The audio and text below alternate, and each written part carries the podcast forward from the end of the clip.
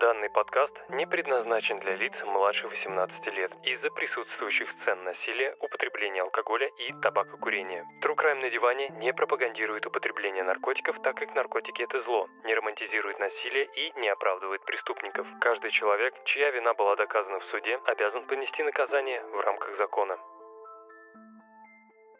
Привет всем диванным криминалистам. Это 32 эпизод подкаста True Crime на диване. Обычно, когда я начинаю писать сценарий, то сперва думаю над этой вводной частью, а потом уже перехожу к основному тексту. В этот раз я решил переписать начало примерно в середине работы над данным эпизодом. Изначально я рассчитывал, что для написания данного сценария мне хватит нескольких статей, пары документалок и один англоязычный подкаст. Но чем больше я читал, смотрел и слушал, тем сильнее меня не устраивало качество информации. Чтобы вы понимали, большинство преступлений описывалось как «он совершил изнасилование, его арестовали, а потом он вышел из тюрьмы». И вот глядя на все это, у меня был просто миллион вопросов. Как преступника вычислили, как проходил суд и что было в промежутках между преступлениями. Поэтому, отписав примерно одну третью сценарий, я все же решил обратиться к книге Пола Донман «То, что знает только убийца. Реальная история Леонарда Фрейзера». Изначально я обходил ее стороной, так как меня пугал объем – 321 страница. Это значило, что если я начну читать книгу, то подготовка затянется надолго, так как я читаю, увы, медленно. Вот только когда я открыл книгу и посмотрел в конце библиографию, то увидел, что автор приводит такой список литературы, который мне бы никогда не удалось получить. Например, личные интервью с детективами, информаторами, родителями и родственниками жертв, а также полицейские отчеты. Поэтому сразу предупреждаю, что большая часть эпизода построена на информации из книги. Я рерайтил и сокращал как мог, добавлял сведения из статей и из документалок. И, как мне кажется, получилась не просто история преступника, а рассказ о людях, которые стали жертвами этого монстра. Да, вас, безусловно, ждут true crime, хардкор, драма и парочка неожиданных поворотов. Желаю всем приятного прослушивания.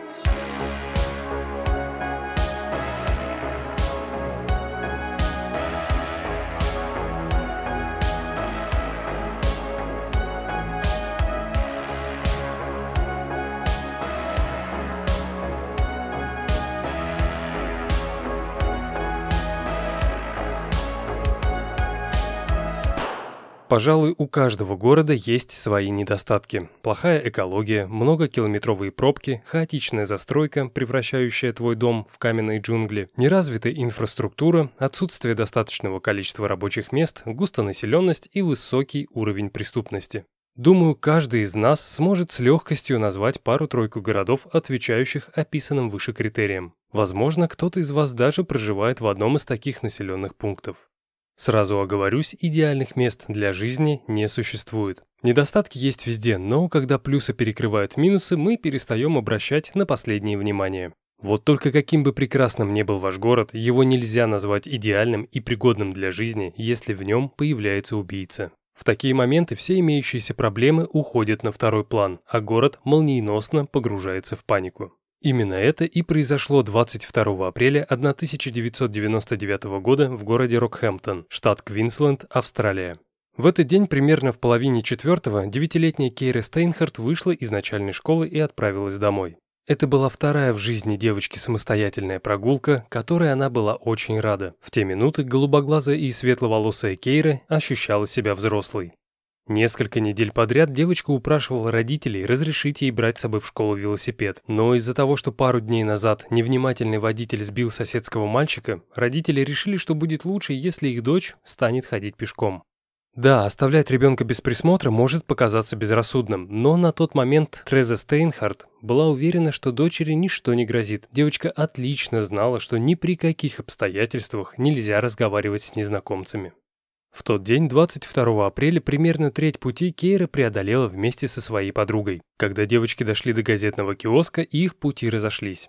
Так как малышка Стейнхарт много раз ходила по этому маршруту с мамой или отчимом, она знала, что нужно идти по прямой, сделав несколько поворотов. Вот только сегодня непонятно зачем она решила сократить путь через пустырь с высокой травой. Одна свидетельница, чей дом находился в нескольких десятках метров от дороги, расскажет, что днем ранее она уже видела эту девочку с папой, который шел в трех метрах позади нее. Сегодня, когда оба сворачивают на пустырь, женщина видит, как мужчина замахивается и бьет кулаком свою дочь. Но из-за того, что на том пустыре трава была высокой, что именно происходило, женщина разобрать не могла. Вполне возможно, ей показалось, что мужчина ударил ребенка. Он мог просто отгонять муху или что-то в этом роде. Решив, что полицию вызывать пока рано, Линет Кирнан продолжает наблюдать за происходящим, попивая свежесваренный кофе. Дальше события развивались следующим образом. Сразу после предполагаемого удара мужчина опускается в траву, где проводит некоторое время. После этого он внезапно вскакивает и убегает, но уже через пару минут возвращается обратно на красном седане, который был припаркован неподалеку. Снова потерявшись в высокой траве, мужчина проводит там какие-то манипуляции, что-то поднимает с земли, бросает в багажник и уезжает. Это было последнее убийство Леонарда Джона Фрейзера. Убийство, с которого началось расследование самых жутких преступлений за всю историю штата Квинсленд. Обещаю, позже мы еще вернемся к этому эпизоду, и я раскрою все подробности, от которых уж, поверьте, волосы встанут дыбом. А сейчас предлагаю продолжить эпизод с непосредственного знакомства с нашим персонажем. Леонард Джон Фрейзер родился 27 июня 1951 года в городе Ингем, штат Квинсленд, в семье Джорджа и Агнес Фрейзер. Насколько известно, он был четвертым из пяти детей. Кем была его мать, мне выяснить не удалось, а вот что касается отца, то здесь информации куда больше. Джордж Фрейзер был малоэмоциональным шотландцем, участвовавшим во Второй мировой войне. Большую часть своей службы он провел в Папуа, Новой Гвинее. После войны мужчина получил специальность машиниста и начал трудиться на железной дороге. Хотя эта работа приносила совсем немного денег и отнимала огромное количество времени, выхода у Джорджа не было. Мужчина старался сделать все, чтобы его супруга, две дочки и три сына всегда были сыты. Но самое неприятное в этой работе то, что, будучи машинистом, Фрейзер-старший часто менял места жительства. Иногда семья переезжала с места на место до шести раз в год. Когда Леонарду был год, семья перебралась поближе к Плата Атертон в северном Квинсленде, рядом с которым Джордж устроился на новую работу. Пять дней в неделю он выкапывал противопожарные рвы. Как я уже сказал, у Фрейзеров было пятеро детей, и если на прежнем месте работы Джордж не мог брать их с собой, то во время службы в департаменте лесного хозяйства у него было для этого больше возможностей. 25 июля 1952 года, дабы дать супруге немного отдохнуть, мужчина берет с собой двух старших сыновей, оставив Агнес дома с Леонардом и его трехмесячной сестрой. Старшая девочка на тот момент уже ходила в школу. Когда Джордж брал на работу своих сыновей, он усаживал их рядом с собой в грейдер, чтобы те случайно не угодили под колеса или их не зацепил ковш. Но в тот день все пошло не по плану. Терренс, которому за несколько дней до этого исполнилось три года, сидел справа от своего отца, когда тот заезжал задним ходом на холм. Из-за того, что грейдер трясся на кочках, а кабина была открытой, мальчик выпадает наружу. И хотя отец практически сразу остановил машину, та успела наехать на ребенка задним колесом. Насколько известно, мальчик умер в больнице спустя 4 часа после инцидента. Его травмы были несовместимы с жизнью. Обильные внутренние кровотечения, проломленный череп и раздробленная грудная клетка. По сути, информация о смерти брата Леонардо вам может показаться бессмысленной, но для понимания личности будущего убийцы она очень важна. Дело в том, что, как я уже говорил, мальчику было 12 месяцев, и он находился дома с мамой. Вот только когда он станет старше, то будет всем рассказывать, что в день смерти брата находился рядом с ним и видел, как машина превратила детское тело в месиво. И это была самая безобидная ложь в его жизни. Бывало и такое, что мальчик возвращался домой из школы с чужими игрушками, мячиками и вещами. Когда родители спрашивали, где он все это взял, тот отвечал, что это его вещи, и якобы Агнес и Джордж сами их ему купили. Я, конечно, не психиатр и далек от психологии, но мне кажется, что на подобное поведение мальчика могли повлиять частые переезды родителей. Если старший брат и сестры Леонардо данные события воспринимали хорошо, то после каждого переезда мальчик становился более агрессивным. И если дома его гнев удавалось хоть как-то локализовать, в школе ребенок делал все, что хотел, ну, кроме получения образования. После очередного переезда, на этот раз в город Госфорд, который находится в 78 километрах на север от Сиднея, Леонардо зачисляют в новую школу. Но там он проучился недолго. И хотя школьные психологи оценивали его как человека с интеллектом чуть ниже среднего и ограниченными навыками грамотности, из школы мальчик ушел сам. Для родителей это был серьезный удар. Джордж и Агнес прекрасно понимали, что если пустить все на самотек, из их чада вырастет настоящий преступник. Поэтому супруги говорят сыну, что если тот не хочет учиться, то ему нужно найти работу, дабы помогать семье финансово. На тот момент Фрейзеру-младшему было всего лишь 14 лет. С этого момента жизнь ребенка покатилась под откос. Хотя он согласился с родителями и даже немного проработал машинистом на пару со своим отцом, спустя пару месяцев мальчик говорит Джорджу, цитируя, «засунуть эту работу себе в задницу» и увольняется. И как только Леонард выходит из зоны контроля родителей, у него сразу же начинаются проблемы с законом. В 1966 году, когда мальчику было 15 лет, он вместе со своими друзьями крадет из припаркованного автомобиля коробку передач, чтобы позже поставить ее в машину своего приятеля. К счастью, горе-грабители были пойманы и получили выговоры от управления полиции. В силу возраста ограничивать свободу подросткам никто не стал. И если другие дети посчитали, что не стоит испытывать закон на прочность, так как тот все равно окажется прочнее, Фрейзер решил, что он не остановится. Находясь на испытательном сроке, он угоняет мотоцикл, чтобы поехать к двоюродному брату в Перт, а позже угрожает изнасилованием сверстницы. И так как сажать его в тюрьму было нельзя, полиция предлагает родителям отправить их сына в приют для мальчиков на два года. По их мнению, там его должны были научить уму-разуму. Как бы не так, ох уж эти приюты тех лет. Но давайте по порядку. Когда родители получили это сомнительное предложение, нужно отметить, они сомневались. С одной стороны, их сын был чудесным мальчиком, готовым всегда прийти на помощь, но иногда становился неуправляемым агрессором, готовым крушить все на своем пути. Как мне кажется, тут просто налицо биполярное расстройство. Может быть, конечно, и нет, но в принципе мы с вами можем с точностью быть уверены, что у ребенка уже на тот момент были какие-то психические расстройства. Вот только в те годы их никто не замечал. Управляющие приютом были уверены, что корень зла в родителях, а родители были уверены, что их сын просто стал плохим. Поэтому, взвесив все «за» и «против», родители выбирают отправить трудного подростка в приют. И здесь я хочу отметить, что родители искренне верили в чудотворную атмосферу приюта. Их решение не похоже на попытку избавиться от Леонардо. К примеру, каждые две недели они приезжали к нему в гости, захватив с собой его любимый домашний гороховый суп с ветчиной и его любимое печенье. Вот только ни домашняя еда, ни педагоги, ни высшая сила уже не могли поставить мальчика на праведный путь. Если этот путь и был, то только в ад. Всю свою жизнь Фрейзер будет рассказывать, что потерял невинность в юном возрасте с одной из своих многочисленных подружек. Они выпили, а потом занялись сексом. Но учитывая то, что Леонард врал по каждому поводу, в эту историю сложно поверить. Особенно это трудно сделать, зная о том, что происходило в приюте на самом деле. Иной раз мне начинает казаться, что в те годы абсолютно в каждом приюте процветало насилие. Хочется верить, что сейчас в мире дела обстоят иначе. Так вот, в том месте, где Фрейзер должен был проживать два года, старшие дети насиловали младших. Смею предположить, что Леонард выступал сразу в двух ролях, как жертва и как насильник. Есть также информация, что в качестве наказания преподаватели или жестоко избивали воспитанников, или давали им кусок хлеба с водой на целые сутки. И ясно понятно, что с такими методами воспитания тот, кто был предрасположен к преступлениям, обязательно станет преступником. Как пример, дабы выместить накопившуюся злобу, дети решили сварить кошку заживо. И вот в таких условиях Фрейзер провел почти 730 дней. Оказавшись на свободе после двух лет ада, парень сразу же нарушает закон.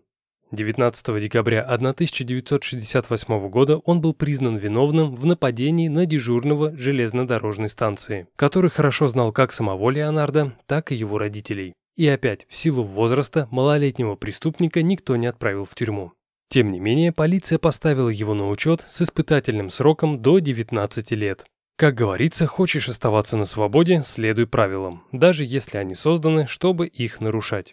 Из-за того, что у Леонардо не было образования, он устраивался на ту работу, где платили слишком мало. 8 месяцев на литейном заводе в Сиднее, 2 месяца в строительной компании, оператором на заводе и разнорабочим в землеройной компании. И хотя с виду могло показаться, что Ленни внезапно стал праведником, это было не так.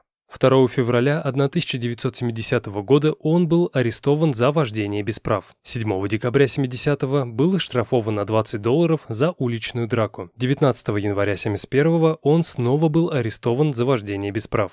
Позже Фрейзер будет рассказывать, что в те годы он был главным сутенером в Кингс-Кросс и тесно связан с сиднейской мафией. Не знаю, так это или нет, но доподлинно известно, что в те времена он плотно сидел на наркотиках, алкоголе и рецептурных лекарствах. А 9 февраля 1971 года он был заключен в тюрьму на 12 месяцев за кражу автомобиля. Вот только интересно то, что вместо полного срока он отсидел ровно половину. Причина УДО до сих пор никому не ясна. Равно как и тот факт, зачем Фрейзер рассказывал тюремному психологу, что на преступление его толкает безвыходная ситуация. Дома его ждут пятеро сыновей и четыре дочки.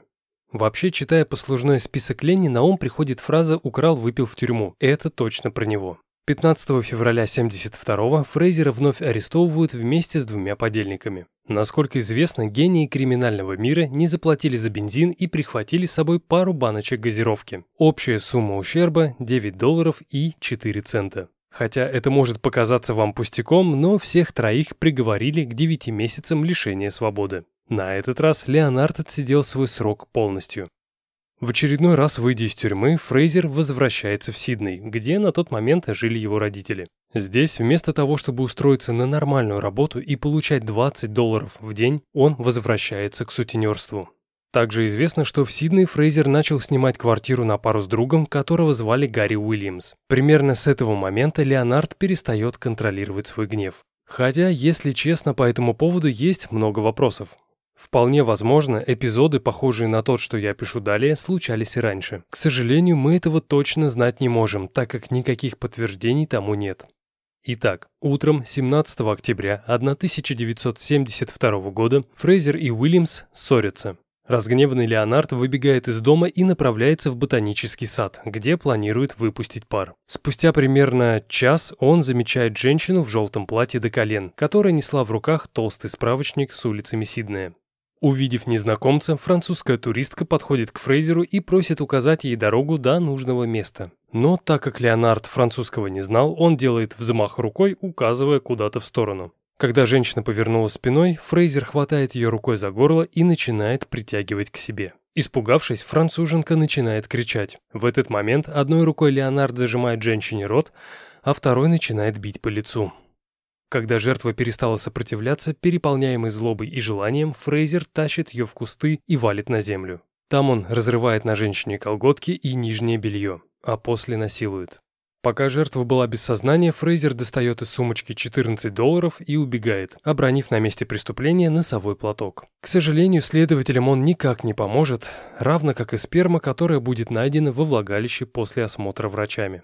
В общей сложности 37-летняя француженка пролежала без сознания около 30 минут. Придя в себя, она сразу же отправилась в полицию. Увы, внешность преступника женщина запомнить не смогла.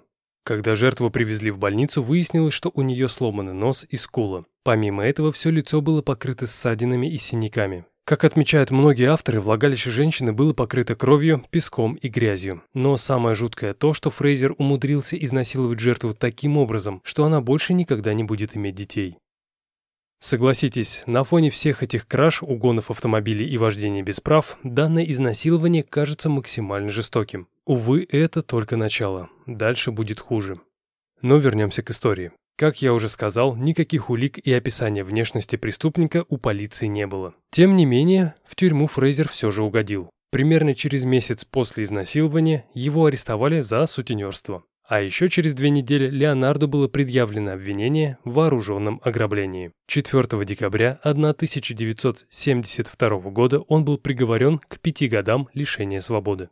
За то время, пока Фрейзер сидел в тюрьме, он научился боксировать. Не знаю, насколько хорошо у него это получалось, но всем он будет рассказывать, что участвовал в турнире чемпионов мира. Помимо этого, заключенный увлекся рукоделием. На протяжении всего срока он сделал несколько деревянных шкатулок для хранения драгоценностей, и всех их он отправил родителям. Причем самое интересное, что позже на допросах мужчина будет говорить, что просто ненавидит своих родных.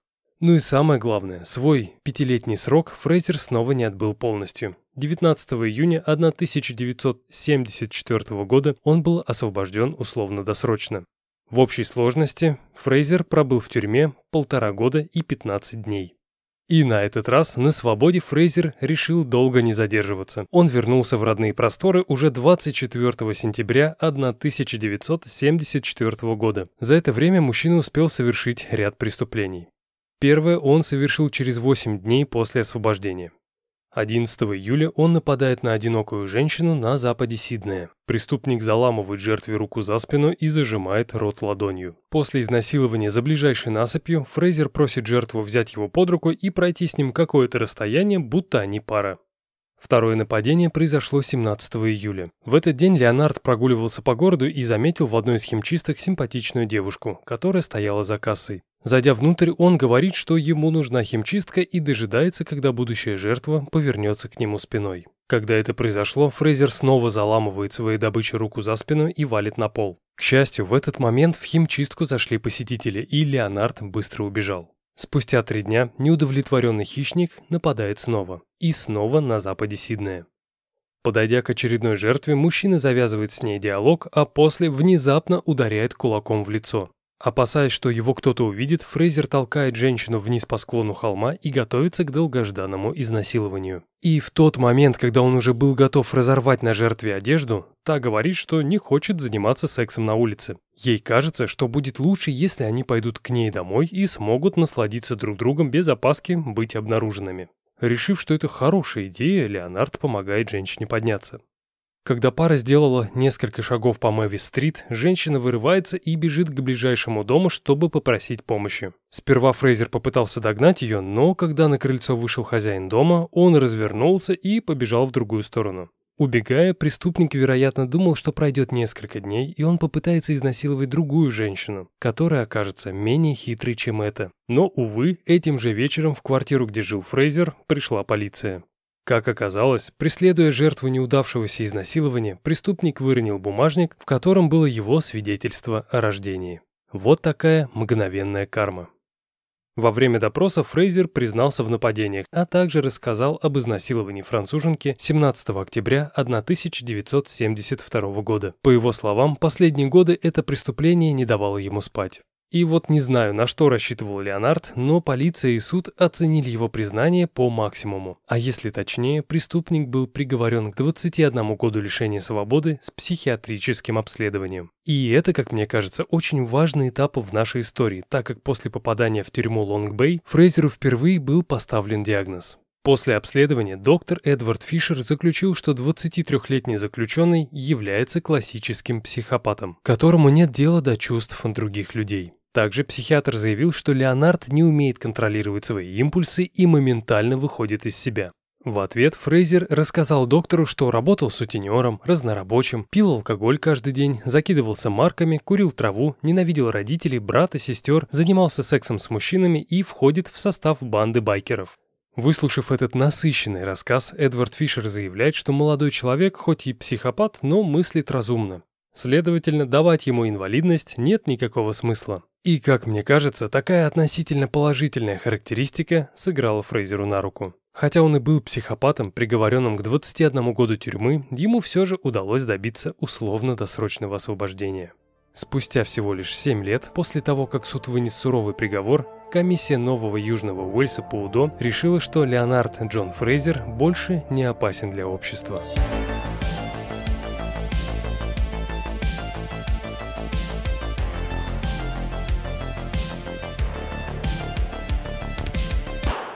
Несмотря на то, что Фрейзер при каждом удобном случае говорил, что ненавидел своих родителей, спустя год после выхода из тюрьмы он решил их навестить. На тот момент семья Леонардо жила в Эббот-Пойнт, прибрежной деревушке к северу от города Маккай. Оказавшись в июле 1982 года в кругу семьи, Фрейзер узнает, что его бабушка и дедушка погибли в автомобильной катастрофе. И так как наш герой не умел адекватно выражать свои эмоции, он решил подавить свое горе насилием.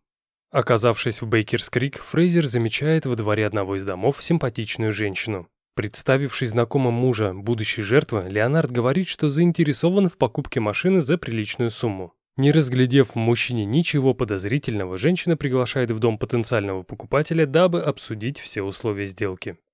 Оказавшись в доме, Фрейзер одной рукой хватает женщину за талию, а второй закрывает рот, чтобы та не смогла позвать соседей на помощь. Дальше, насколько я понял, Леонард решил жертву не насиловать. Повалив ее на пол, он говорит, что не собирается причинять никакого вреда, а просто хочет проверить одну теорию. Понимая, к чему все идет, испуганная женщина просит насильника позвонить ее мужу на работу, чтобы тот приехал, когда все закончится. Удивительно, но Фрейзер соглашается и говорит собеседнику, что ему было интересно, сможет ли он спокойно проникнуть в дом, чтобы изнасиловать чью-нибудь жену. Вообще, это крайне странный и непонятный для меня эпизод. Сразу после телефонного звонка женщина просит преступника дождаться вместе с ней ее мужа. И тот вроде сперва соглашается, но через пару минут выбегает из дома и скрывается в ближайшем трейлерном парке. Спустя пару часов Фрейзер будет арестован, а 2 августа 1982 года приговорен к двум месяцам лишения свободы. Как и прежде, преступник выходит из тюрьмы раньше срока. На этот раз его заключение было сокращено на 15 дней. И вот я не знаю, или Леонард был таким везучим, или в те годы у пенитенциарной системы Австралии были проблемы в области оценки опасности заключенных. Так или иначе, 17 сентября 1982 года Фрейзер вновь выходит на свободу и снова отправляется к родителям, которые к тому моменту уже переехали в караван-парк Моанна на центральном побережье Квинсленда. И если прошлый визит подарил Леонарду очередное тюремное заключение, то этот приберег куда более интересный сюрприз. Знакомство с 26-летней Перл Ригби, матерью-одиночкой, которая жила в соседнем доме на колесах. Как вы понимаете, все предыдущие контакты Фрейзера с женщинами были крайне сомнительными. Изнасилование, пьяные интрижки со случайными партнершами, секс с проститутками или байкершами. Но после знакомства с Перл, Леонард внезапно для себя самого становится другим человеком. Через пару месяцев отношений пара переезжает в квартиру с двумя спальнями и, казалось, начала жить самой обычной жизнью. Более того, я скажу вам, что Фрейзер стал законным отчимом девятилетнего сына Перл, а позже у влюбленных родилась дочь, которую они назвали Мисси. Спустя несколько лет Перл Ригби расскажет журналистам, что ее отношения с мужем были, цитирую, «нормальными». За три года брака он лишь один раз поднял на нее руку во время ссоры. Женщина вспоминала, что в ходе отношений Фрейзер не делал ничего такого, что могло бы вызвать у нее страх или беспокойство. Согласен, на фоне того, что я рассказывал до, текущая жизнь серийного насильника кажется просто фантастикой. Более того, в те годы Фрейзер даже устроился бригадиром на Квинслендскую железную дорогу, где управлял бригадой рабочих. По словам Перл, Леонард не злоупотреблял алкоголем и не принимал наркотики. Тем не менее, женщина считала, что муж от нее что-то скрывает и постоянно врет. И нужно отметить, эти подозрения были не беспочвенными. Как я уже сказал, идеальные отношения Леонардо и Перл продлились всего лишь три года, с 1982 по 1985. Причиной разрыва стал очередной суд и последующее тюремное заключение. Дело было так. Примерно в конце июля 1985 года Фрейзер отправляется в Шолл-Пойнт, который расположен недалеко от города Макай на севере Квинсленда. Насколько известно, он собирался заехать к приятелю по имени Чарльз Пип, дабы приобрести кое-какие детали для своего автомобиля. И, если честно, мне кажется, что изначально Фрейзер поехал туда именно за этим. Приехав в город, Леонард замечает на пляже симпатичную 19-летнюю девушку, которая увлеченно собирала ракушки. Хотя настоящее имя девушки неизвестно, все источники называют ее Лиза. И в тот момент, когда Фрейзер увидел Лизу, в примерном семьянине вновь просыпается хищник, который спал все последние три года. Возможно, нападение произошло бы в первый же день, если бы не свидетели. Поэтому Фрейзер покупает бинокль и начинает следить за своей жертвой. Спустя пару-тройку дней он уже знал, где девушка живет, во сколько просыпается и в котором часу отправляется собирать ракушки. Поэтому 30 июля 1985 года Примерно в 8 утра, убедившись, что помимо них двоих на пляже никого нет, Фрейзер решается на преступление. Насколько известно, Лиза заметила своего насильника, когда он находился где-то в 50 метрах от нее. К сожалению, в тот момент девушка не разглядела в мужчине никакой угрозы. Напротив, она продолжала собирать ракушки и наслаждалась очередным прекрасным утром. Увидев необычную фактурную корягу, торчащую из песка, девушка решает, что из нее можно сделать неплохой сувенир, который обязательно приглянется какому-нибудь иностранному туристу. И в тот момент, когда Лиза склонилась над деревяшкой, чтобы выдернуть ее из земли, за спиной оказывается Фрейзер. Решив, что незнакомец хочет помочь, жертва улыбается и говорит, что сама сможет выдернуть корягу из земли. Увы, Леонарду было на все это плевать. Демонстрируя свой модус операнди, Лени заламывает девушке руку за спину и силой тащит в ближайшие кусты, где, повалив на землю, принуждает к оральному сексу. Причем, прежде чем расстегнуть ширинку, Фрейзер говорит, что если девушка его вздумает укусить, то он без раздумий ее задушит. Хочешь жить, выполняй все мои приказы. В этот момент жертва решается на небольшую хитрость. Она говорит, что хочет заняться сексом с Леонардом у нее дома на мягкой кровати. К сожалению, девушка не знала, что однажды Фрейзер уже согласился на подобное предложение, а после был пойман полицией. Поэтому, возможно, понимая, что скоро на пляже могут появиться люди, Леонард срывает с девушки нижнее белье и готовится к изнасилованию. В этот момент жертва говорит, что не может заниматься сексом, так как у нее месячные. Увы, это тоже не помогло избежать изнасилования. Фрейзер просто вынимает тампон и делает свое дело. Я понимаю, что в подобной ситуации сложно говорить о каком-то везении, но Лизе действительно повезло. Пока Фрейзер вытаскивал тампон и принуждал девушку к оральному сексу, у него произошла преждевременная эякуляция. Поэтому дальнейшее изнасилование было, мягко говоря, вялым и быстрым. Буквально через несколько минут после начала Леонард остановился, полежал немного на жертве, а после встал и начал собирать свои вещи. В тот момент девушка лежала в ужасе, она была готова к тому, что сейчас попадет в адский ад, но тот кончился, даже не начавшись. Когда насильник неспешно покинул место преступления, жертва решила вести себя, как ни в чем не бывало. Лиза предположила, что преступник может затаиться, чтобы напасть снова. Поэтому изо всех сил она старалась вести себя максимально спокойно. Надела нижнее белье, футболку, а после прогулялась по пляжу, держа в руках коряги и ракушки, найденные до изнасилования. Убедившись, что за ней никто не наблюдает, девушка заходит в воду, чтобы смыть сперму с ног, а после бежит домой. Там она в слезах звонит подруге и говорит, что только что была изнасилована. Спустя некоторое время девушка уже была в участке. Там она попадает к детективам Крейгу Чаку Денту и Брайану Марлину, которые специализировались на преступлениях, совершенных на сексуальной почве. Так как изнасилование было совершено ранним утром, полицейские сразу же отправляются на пляж, где находят сережку жертвы, тампон и отпечатки обуви насильника. А еще детективам удалось допросить владельца фермы, которая располагалась неподалеку от пляжа. Мужчина рассказал, что пару дней назад к нему приходил потенциальный покупатель, который назвал себя Фрейзером. Этой информации офицерам было достаточно. Вернувшись в участок, детективы находят в базе досье на некоего Леонарда Джона Фрейзера, который уже был приговорен к двум месяцам тюремного заключения в 1982 году за нападение на женщину в Маккае. И хотя других Фрейзеров в полицейской базе не было, детективы допускали, что предполагаемый преступник мог назвать чужую фамилию. Поэтому следующим этапом экспресс-расследования было сопровождение жертвы в медицинское учреждение для обследования. И в этот момент, когда девушка садилась в патрульную машину, она замечает на сиденье стопку дел осужденных ранее сексуальных преступников. Первое досье принадлежало Леонарду Фрейзеру. Увидев на фото своего насильника, девушка сразу же говорит детективам, что это тот самый мужчина, что напал на нее утром. Узнав адрес проживания насильника, детективы отправляются к нему. И хотя Фрейзера в тот момент не было дома, полицейским удалось пообщаться с Перл и ее детьми. После общения офицеры изымают обувь предполагаемого преступника и некоторую одежду. С самим Фрейзером детективам удалось пообщаться на следующий день, когда тот был на работе. Все обвинения в изнасиловании Леонард, конечно же, отрицал. По его словам, он никак не мог быть насильником, так как в ноябре следующего года у них с Перл была запланирована свадьба. Фрейзер был уверен, что обеспечил себя идеальнейшим алиби. В день изнасилования с 8.45 до 9.30 утра он был в гостях у Чарли Пипа. Также Леонард подтвердил, что говорил с местным фермером, но вот на пляже в Шоу-Пойнт он никогда не бывал. Только улики говорили об обратном.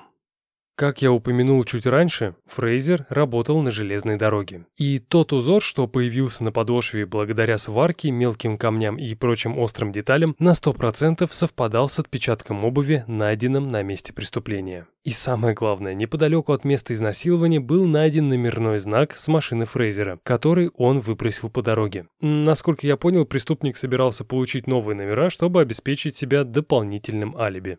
Когда Леонард понял, что на этот раз ему не удастся выйти сухим из воды, он решается рассказать Перл всю правду о себе.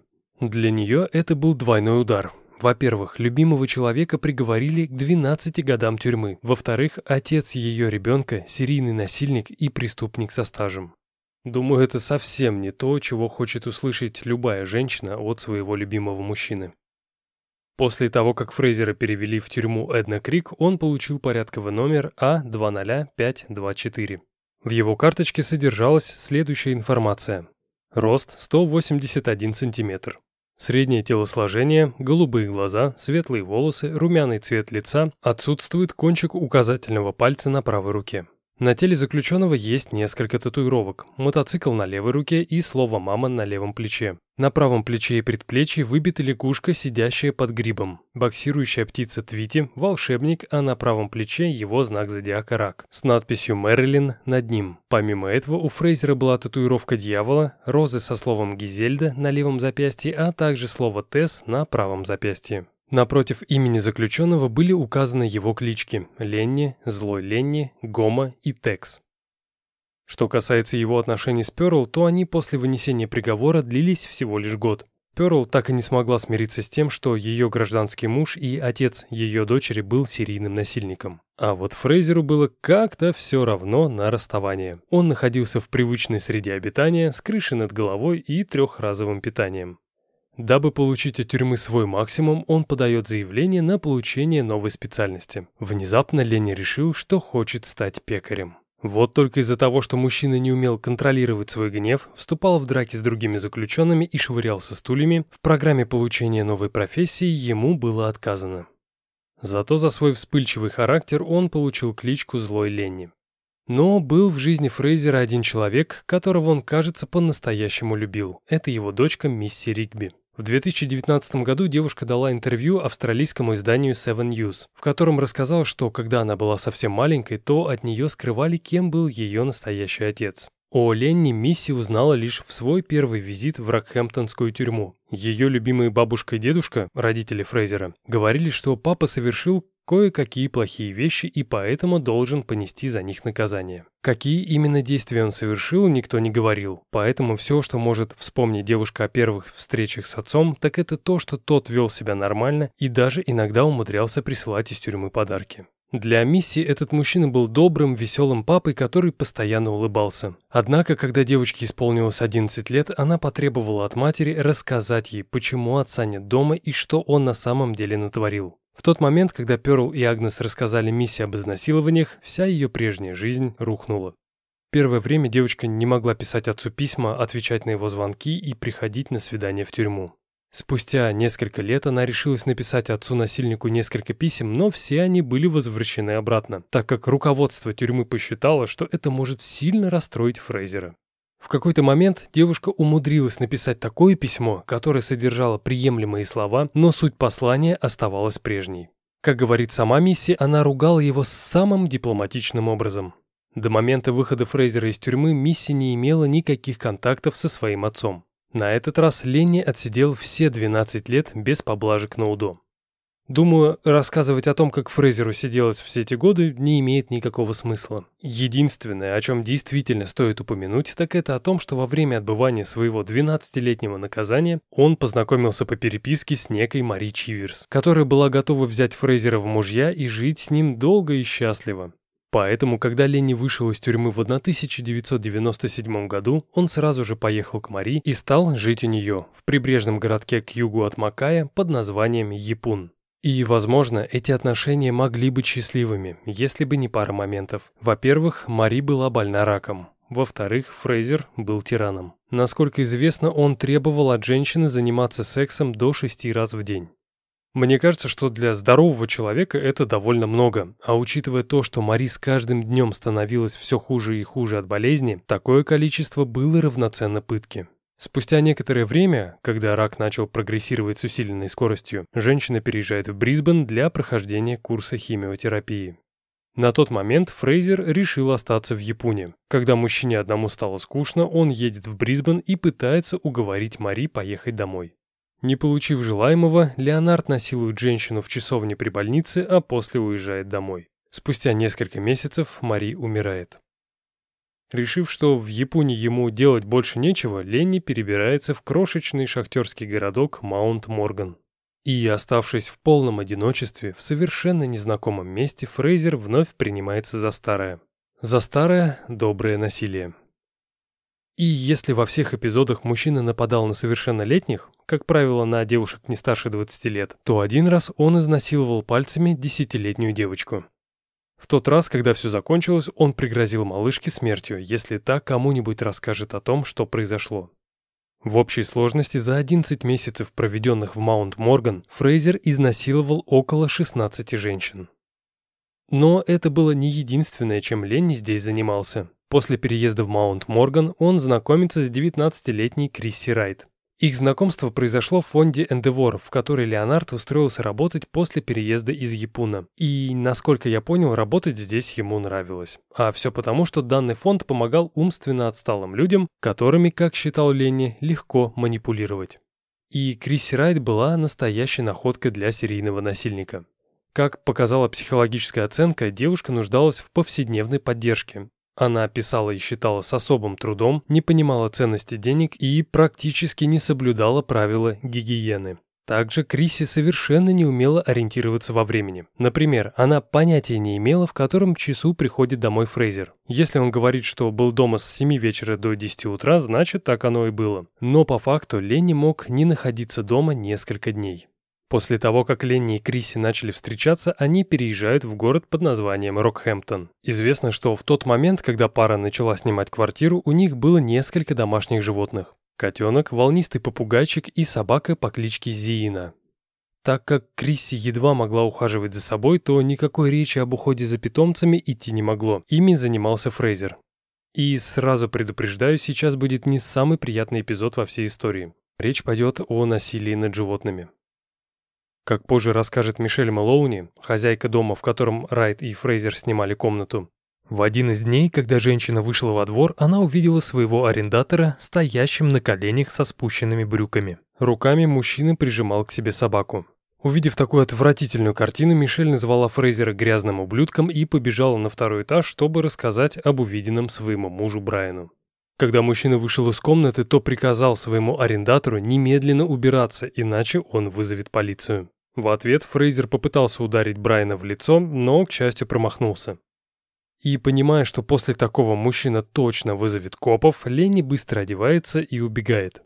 Но несколько дней спустя Фрейзер все же решит вернуться домой, дабы собрать вещи и уничтожить улики своего недавнего преступления. Как будет вспоминать Мишель, в тот день у собаки внезапно начались обильные кровотечения из пасти и ануса. Когда животное перестало подавать признаки жизни, Фрейзер говорит, что не повезет собаку к ветеринару, мол, теперь это проблемы Мэлоуни.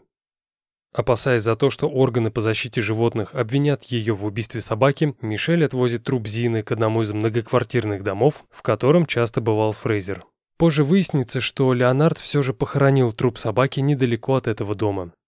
Когда Мишель вернулась к себе, то обнаружила в одной из мисок крупные зеленые гранулы, похожие на крысиный яд, которыми Фрейзер и отравил собаку. К сожалению, к ответственности Леонардо так никто и не привлек.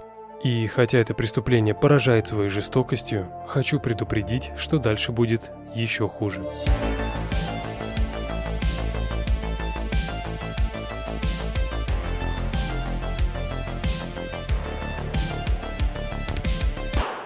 Наташа Н. Райн без преувеличений была трудным подростком. В свои 14 она дважды успела попытаться свести счеты с жизнью, сперва порезав себе запястье, а после наглотавшись таблеток в кабинете школьного психолога.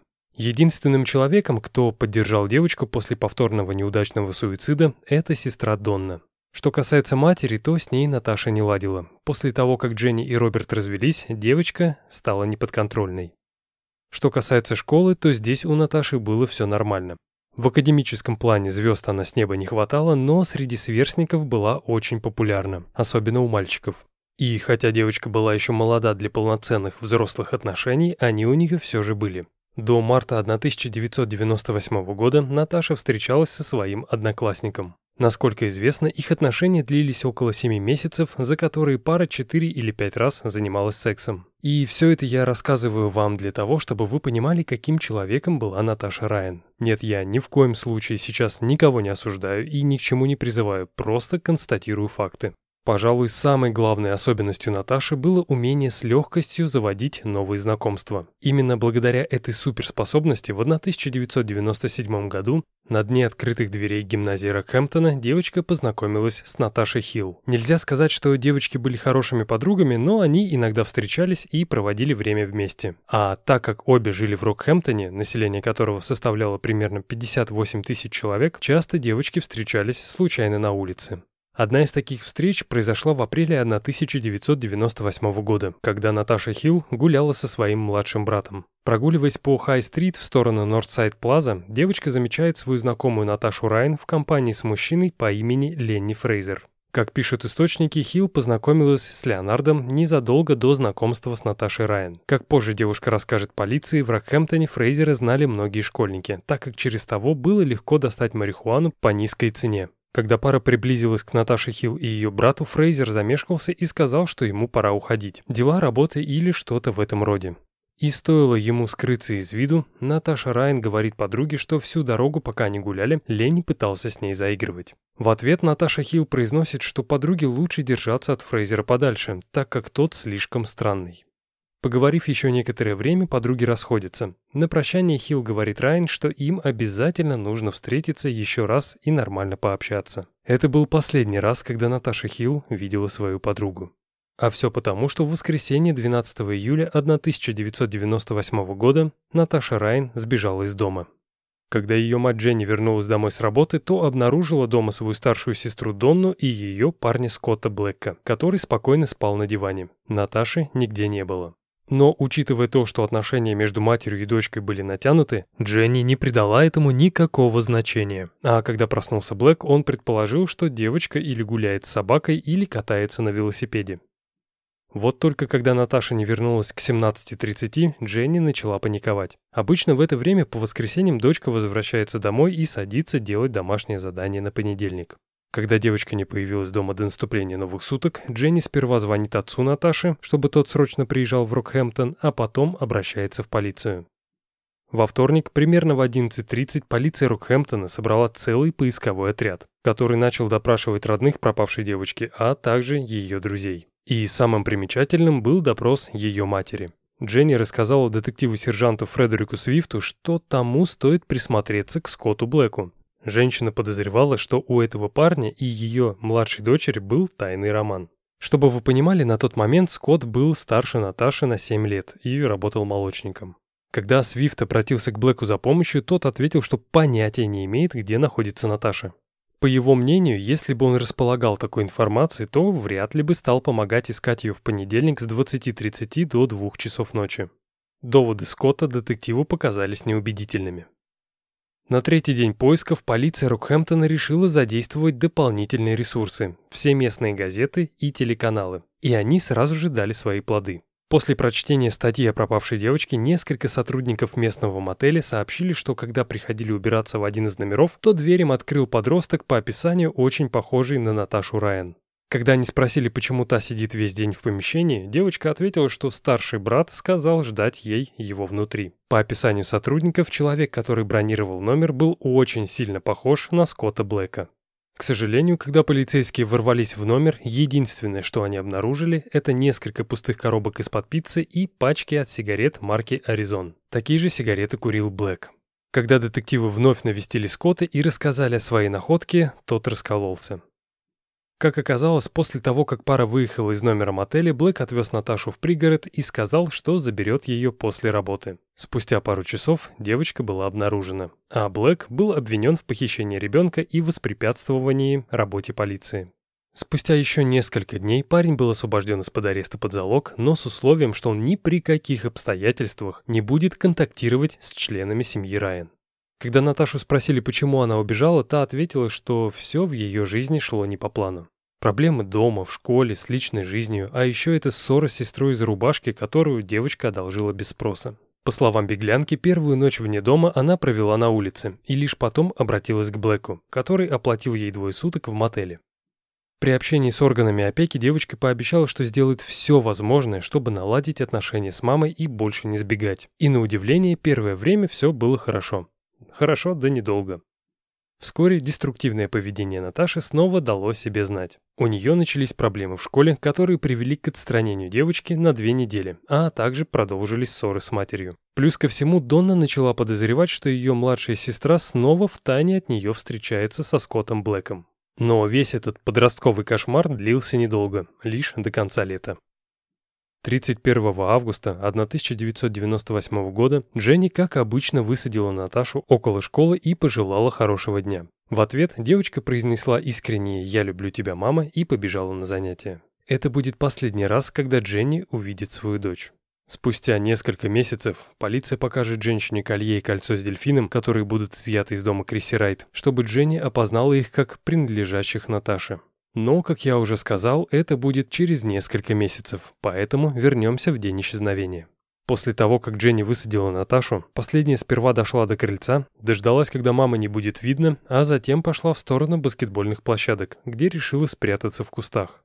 Позже двое знакомых девочки расскажут, что видели ее перед занятиями. Она угостила их самокрутками и поведала о новом плане побега. И если любой нормальный человек начнет бить тревогу, то эти двое не приняли разговоры Наташи всерьез.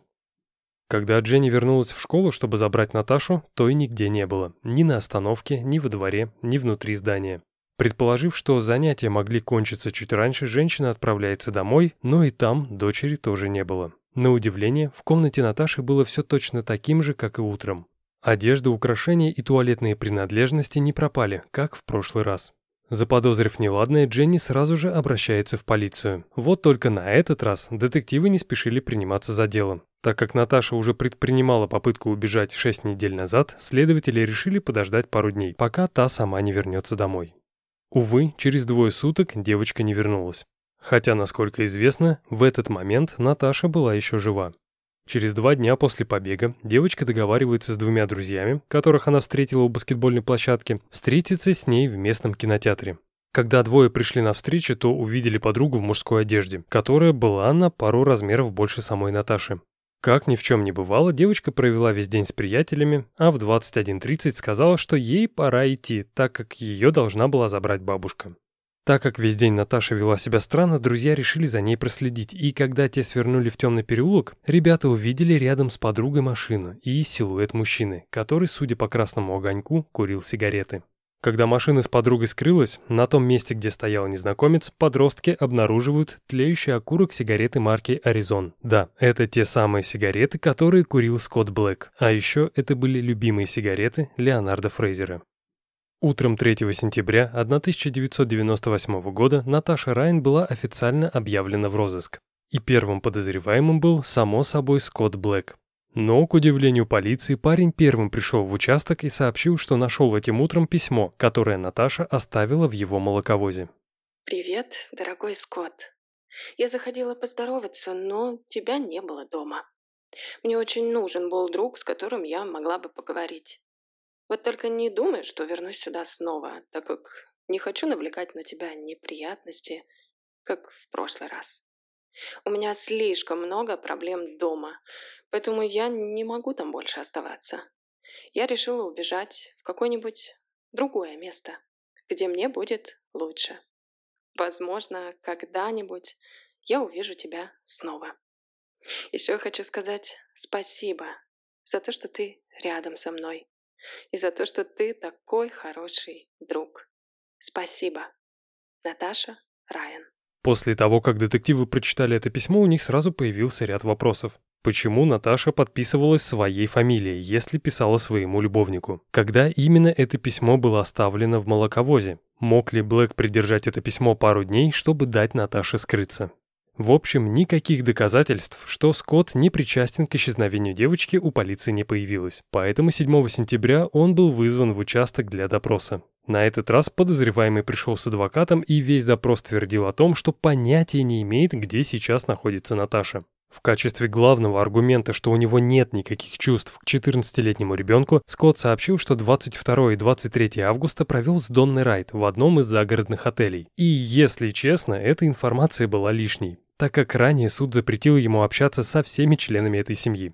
После допроса детективы решили обыскать новое жилище Блэка, который некоторое время назад съехал от родителей и начал жить один.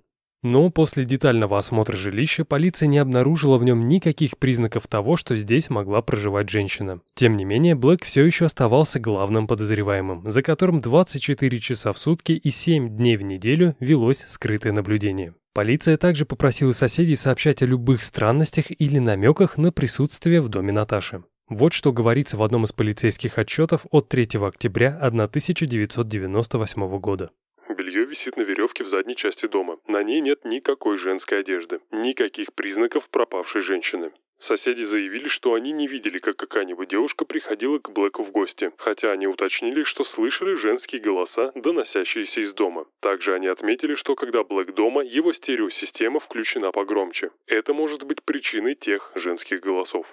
14 октября 1998 года Скотт Блэк предстал перед магистратским судом Рокхэмптона за нарушение условия залога. Он признал себя виновным и покаялся в том, что не должен был проводить время с Донной Райан. Тем не менее, поиски Наташи продолжались.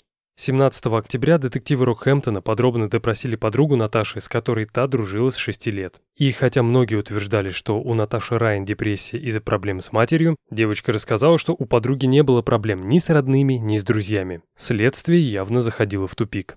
И лишь в мае 1999 года все начнет вставать на свои места. Тогда появится информация, что за четыре дня до того, как Наташа пропала, один из ее друзей видел, как та разговаривала с Фрейзером в городском торговом центре. Также в этом году полиция прекратит подозревать Скотта Блэка, а Дженни Райан узнает, что Леонард Фрейзер признался в убийстве ее дочери.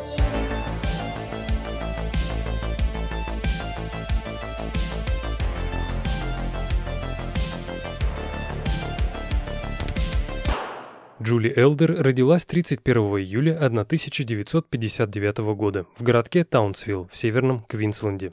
Когда ее родная мать, прикованная к инвалидной коляске, решила, что не сможет справиться с воспитанием дочери, то без колебаний передала эстафету своему мужу. На тот момент девочке было всего лишь два года. К сожалению, Джон Элдер тоже был не в состоянии позаботиться о Джули. Работа отнимала у него все свободное время. И так как ребенка девать было некуда, он отдает дочку бабушке ее троюродного брата.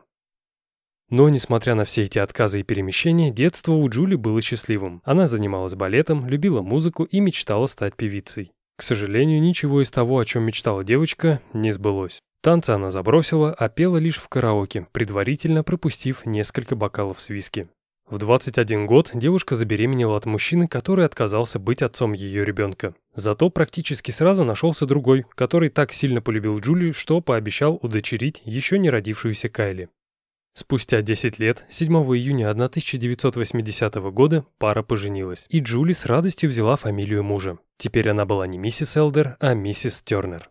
В этом же году супруги переехали в Келса, где построили дом и начали обустраивать быт, который обустраивать было крайне сложно. Через 4 года после заключения брака в семейной жизни супругов начались проблемы. Из-за того, что Рона постоянно не было дома и он начал сильно пить, Джули подает на развод и запрещает мужу видеться с дочерью. После разрыва у девушки был ряд неудачных отношений. Самые трагичные в 1988 году со Стивом, который специализировался на угоне машин. После расставания с Джули парень был застрелен полицейскими в одной из краденных машин. И лишь в 1994 году Джули знакомится с Майклом МакКаночи, 30-летним мясником и отцом троих детей. После того, как Майкл и Джули начали встречаться, мужчина предлагает возлюбленной на пару недель скататься к его сестре в Рокхэмптон. Эта поездка обернулась переездом и последующим трудоустройством МакКаночи на мясокомбинат упаковщиком продукции. И если в первые годы брака Джули думала, что ей наконец-то повезло, то она сильно ошибалась. Эти отношения были самыми худшими из всех предыдущих. Дети мужа терпеть не могли свою мачеху, а ссоры с Майклом приобрели перманентный характер. Все это усугублялось прогрессирующим алкоголизмом обоих супругов. Но если Макканочи просто пил, то Джули попадала в неприятности. Несколько раз она привлекалась к ответственности за вождение в нетрезвом виде и могла получить за это как крупный штраф, так лишение водительских прав или попасть в тюрьму. Но это еще не все. Дальше хуже.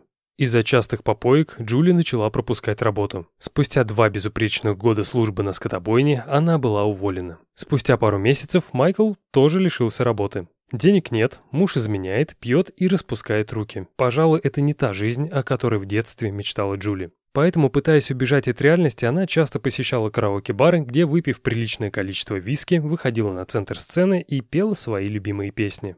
Некоторое время спустя Майкл расскажет, что когда его супруга выпивала, то моментально превращалась в отвратительнейшего человека и скандалистку. Но на самом деле это было не так. Практически все работники ночных клубов, где Джули была завсегдатаем, говорили, что когда она была пьяна, то становилась очень дружелюбной. Она постоянно заводила новые знакомства и с удовольствием поддерживала любую беседу, так как дома этого была лишена. Вообще, из рассказов друзей и близких известно, что Джули не нравились мужчины постарше. Но тот, с кем она познакомилась еще до своего увольнения, был совершенно другим. Как-то в одном из разговоров с подругой женщина сказала, что ради этого мужчины готова развестись с мужем и начать жизнь с чистого листа. По словам Джули, ее новый знакомый был умным, веселым и обаятельным. Вполне возможно, через несколько дней она переедет к нему, несмотря на то, что тот был намного старше и жил с умственно отсталой сестрой. Как вы понимаете, этим прекрасным джентльменом был Леонард Джон Фрейзер. Воскресным вечером 27 декабря 1998 года Джули как никогда раньше нуждалась в общении, так как отношения с мужем стали просто невыносимыми. Заранее позвонив в свой любимый бар, женщина узнает, сколько там народу. И когда на другом конце провода отвечает, что, как обычно, много, Джули решает пойти в совершенно другое место, где точно есть караоке и мало зрителей. Перед выходом она одалживает у сестры Майкла 20 долларов и еще 15 вытаскивает из кошелька супруга. Оказавшись в баре, Джули здоровается с вышибалой Джейми Маккином и отправляется прямиком к барной стойке, где сразу начинает пить. В это время, а если быть точным, то в 23.54 Фрейзер снимает в банкомате около клуба 50 долларов. Еще через 25 минут из другого банкомата, который находился сильно далеко от первого, он снимет 40 долларов. Когда Джули понимает, что у нее не осталось денег, она собирается домой. Заметив, что женщина находится в стадии сильнейшего алкогольного опьянения, вышибала Джейми дает ей 5 баксов и говорит, что вызовет такси. Но вместо того, чтобы дождаться, когда приедет машина, Джули спускается вниз и уходит. В 8.15 утра, в канун Нового года, Майкл МакКаночи заходит в полицейский участок и сообщает, что его жена пропала. Последний раз он видел ее четыре дня назад. На вопрос дежурного, почему мужчина не пришел в полицию раньше, тот ответил, что после ссор Джули часто уходила из дома, но спустя пару-тройку дней возвращалась обратно. Сейчас же все было иначе. Она не предупредила дочь, что собирается куда-то уехать, не взяла сумочку, в которой были кредитные карты и личные вещи, а также не появлялась у друзей. Она просто исчезла. Хотя полиция и начала предпринимать какие-то меры по поиску Джули, официальное расследование началось только 13 января 1999 года. Тогда была проведена огромнейшая работа по допросу друзей, родных, бывших коллег и знакомых, но Джули никто не видел. Были также запрошены транзакции со всех банкоматов, которые находились по тому маршруту, по которому, как предполагала полиция, могла уехать пропавшая женщина. Фрейзера в этом списке не было. В ту ночь он уезжал в совершенно другом направлении. Еще полицейским показалось странным то, что Джули не пришла на назначенную встречу с сотрудником местного исправительного учреждения, где она должна была появляться, дабы не сесть в тюрьму за вождение в нетрезвом виде. До этого момента женщина не пропустила ни одной встречи. Первым и логичным подозреваемым по этому делу был, конечно же, Майкл МакКаночи, на которого раньше супруга подала несколько заявлений в полицию из-за того, что он поднимал на нее руку. На первом допросе, который состоялся 6 февраля, МакКаночи сказал, что в тот вечер они с женой сильно поссорились из-за денег. Когда он отказался идти с ней в ночной клуб, так как на следующий день ему нужно было встречать родных детей на вокзале, Джули ушла одна. В ходе следственных мероприятий детективы поговорили с таксистом, который вез женщину в клуб, проверили алиби всех недавно вышедших на свободу насильников, узнали, не появлялась ли Джули Тернер той ночью в аэропорту, на ЖД или автовокзале, не отсыпалась ли она в каком-нибудь женском приюте или не посещала ли дочь. Все это было безрезультатно. Поэтому главным подозреваемым оставался муж. Его несколько раз вызывали в участок для допроса, выставляли скрытые наблюдения, просили соседей и знакомых сообщать о подозрительном поведении и так далее. Но, увы, к 9 февраля полицейское расследование замедлилось, так как детективам не удалось найти подтверждение того, что МакКаночи был причастен к исчезновению жены. Дабы разобраться в том, что на самом деле произошло, предлагаю вернуться назад. Когда Фрейзер и Тернер познакомились в июле этого года на мясокомбинате, она показалась мужчине симпатичной и милой. Женщина рассказала своему новому знакомому о проблемах дома, и тот дал слово, что защитит ее от нападок мужа. Если Джули хочет, то может на время переехать к нему в квартиру, которую он делил со своей сестрой. Но все это были пустые слова. На самом деле Фрейзеру нужно было кое-что другое. 27 декабря 1998 года, около двух часов ночи, Джули вышла из ночного клуба. Так как на улице было тепло, а в кармане не было денег, она решила прогуляться до дома пешком. Из-за того, что женщина этой ночью много выпила, она моментально забыла, что добрый вышибала позаботился вызвать ей такси и даже дал, на всякий случай, 5 долларов. Дождавшись, когда жертва выйдет из клуба, Ленни снимает свою обувь и начинает преследование. Оказавшись в полном одиночестве на темном участке дороги, Джули останавливается, чтобы сделать себе самокрутку. Она, конечно же, не слышала, как Ленни подбежал сзади и со всей силы ударил ей кулаком точно в шею. Шансов выжить не было. Позже Фрейзер будет хвастаться, как слышал звук ломающихся костей и глухой удар падающего на землю тела. Убедившись, что рядом никого нет, он поднимает обмякшую Джули и тащит в кусты. Там он снимает с нее джинсы, разрывает рубашку и нижнее белье. После он делает контрольное удушение и насилует труп своей 39-летней жертвы. Удовлетворив свои максимально извращенные и ненормальные потребности, Фрейзер возвращается домой, где спала ничего не подозревающая Крисси Райт. Да, Всем своим новым знакомым мужчина говорил, что живет с сестрой, а не с любимой девушкой. Хотя о какой любви тут вообще может идти речь? Когда Фрейзер добрался до своей квартиры на Бейкер-стрит, было около 4 часов утра. Довольный собой, он сходил в душ, а после лег спать. Но из-за того, что адреналин в крови зашкаливал, мужчина пролежал, не сомкнув глаз, до 6 утра. В это время проснулась Крисси. Повернувшись лицом к подруге, Лени предлагает ей прокатиться до Япуна, чтобы встретиться с их общей подругой по имени Рози. К счастью для Фрейзера, Криси отказалась, поэтому у него была куча свободного времени, чтобы вернуться на место преступления и перевести тело Джули. Пару часов спустя зеленый Холден Камира уже был рядом с трупом Тернер. И хотя в нескольких метрах от Фрейзера стояла патрульная машина, это его ничуть не смутило. Погрузив труп в багажник, Лени отправляется на кладбище старых автомобилей.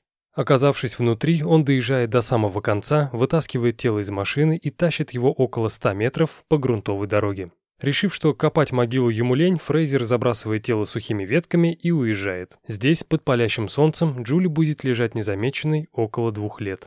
Позже Леня расскажет, что несколько раз приезжал навестить свою жертву. В один из таких визитов он решает отделить голову от тела, так как был уверен, что без нее труп будет невозможно опознать. И для того, чтобы полиция никогда не узнала, чье тело лежит на автомобильной свалке, Фрейзер едет на один из пляжей Япуна, где выкапывает глубокую яму и хоронит в ней голову Джули.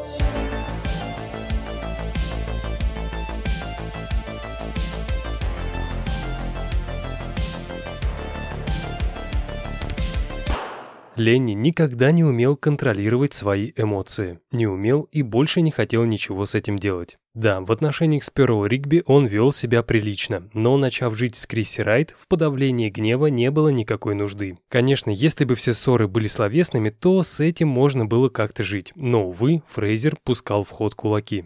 Когда 10 января 1999 года девушка попыталась пойти погулять, Ленни, которому не нравилось, что Крисси куда-то ходит без него, со всей силы ударил свою сожительницу кулаком по правой стороне лица. Спустя пару часов, когда лицо девушки распухло, а синяк под глазом стал черным, Фрейзер все же решил отвезти Крисси в больницу. На вопрос травматолога, что произошло, Ленни не стал придумывать каких-то отговорок по типу падения с лестницы. Вместо этого он сказал, что его подруга недавно записалась на карате, и первая же тренировка пошла не так, как ожидалось. К сожалению, Крисси подтвердила данную историю, хотя, как мне кажется, она боялась того, что если ее версия будет отличаться, то дома будет ждать новая порция ударов.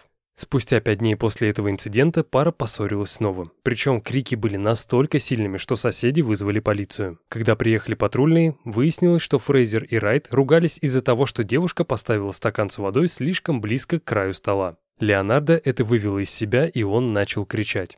Когда ссоры перешли на новый уровень и в Крисе начали бросать различные предметы, девушка решает, что с нее хватит. Она собирает вещи, перебирается в женский приют и говорит полицейским, что Фрейзер постоянно ее избивает. Как вспоминает муж сестры Криси, которого звали Патрик Надин, в январе 99-го девушка появлялась на их пороге бесчисленное количество раз. Она могла заявиться ранним утром, днем, вечером или глубокой ночью. Каждый раз Криси говорила, что хочет уйти от Лена, но после все равно возвращалась к нему обратно. 3 февраля 1999 года Райт снова пришла к сестре за помощью. Она говорила, что устала, больше так не может и ей срочно нужно сменить обстановку. Думаю, Джули устала не меньше, поэтому, посоветовавшись с мужем, она предлагает сестре поехать в дом к матери, где Крисси будет в безопасности.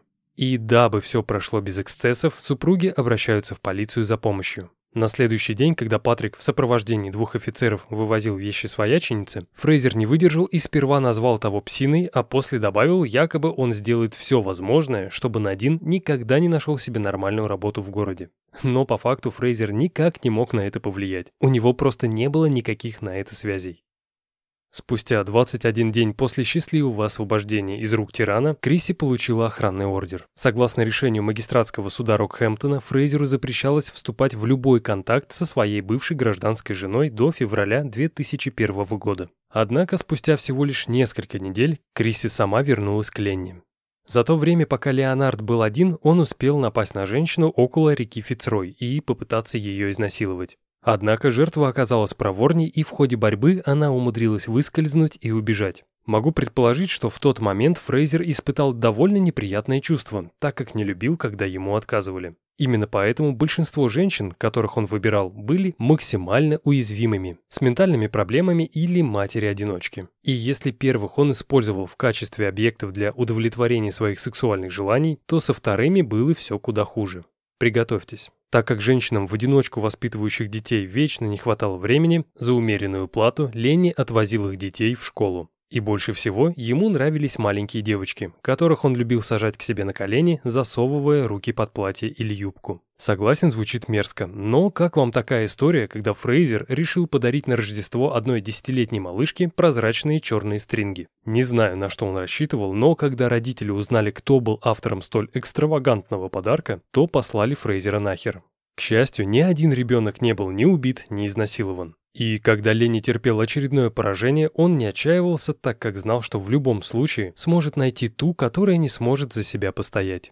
Одной из таких девушек была 36-летняя Беверли Лего, подруга Ричарда Грита, сидевшего в одной тюрьме вместе с Фрейзером. Впервые Ленни и Бев познакомились еще в 1997 году. Они часто ходили вместе по магазинам или просто выбирались на дружескую прогулку. В такие встречи Фрейзер любил рассказывать подруге разные истории, а та его с упоением слушала. Бев была доброй и беззащитной девушкой, считавшей, что люди не способны на плохие поступки. Увы, многие этим пользовались.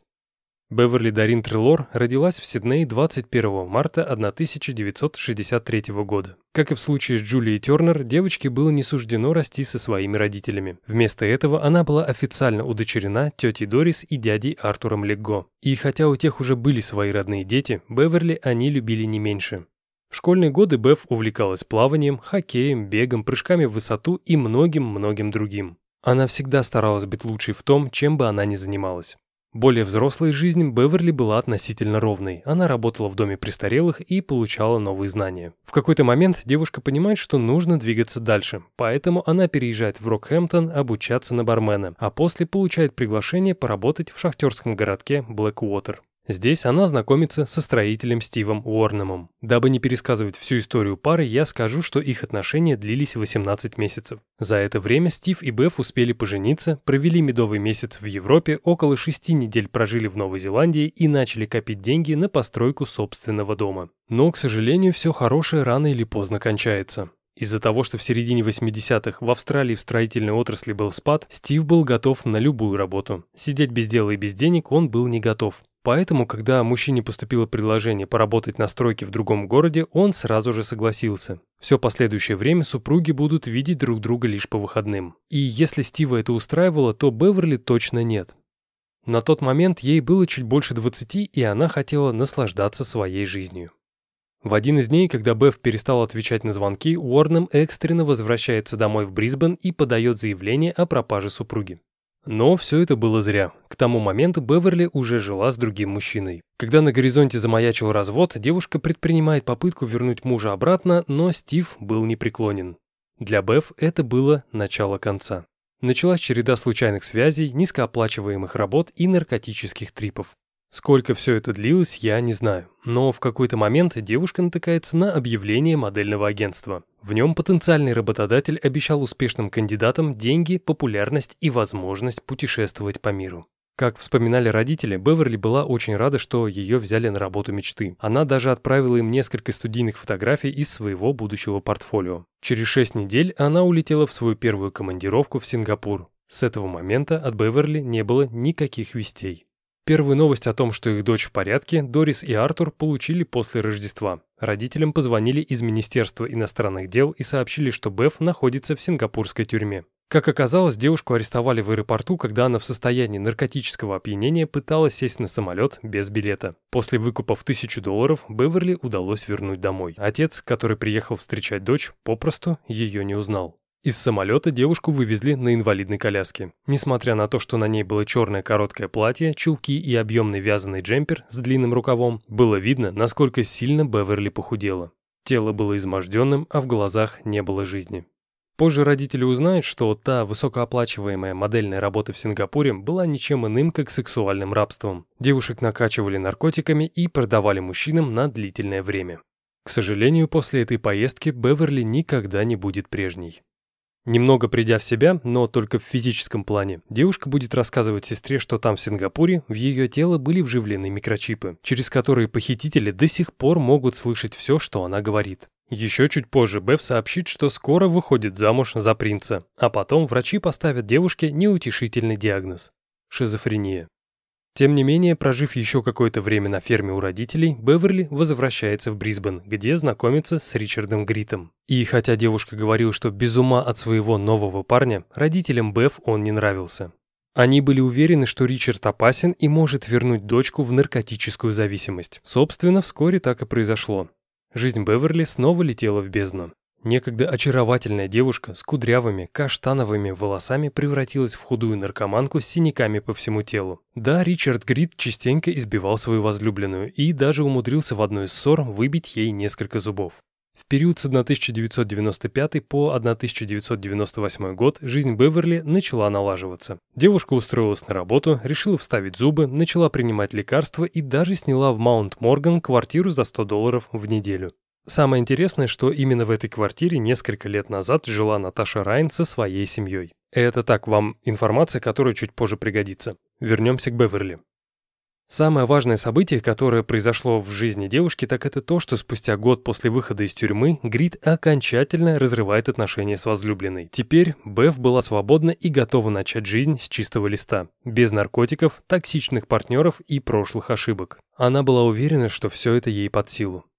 25 февраля 1999 года, когда Беверли бродила по торговому центру, она натыкается на Фрейзера.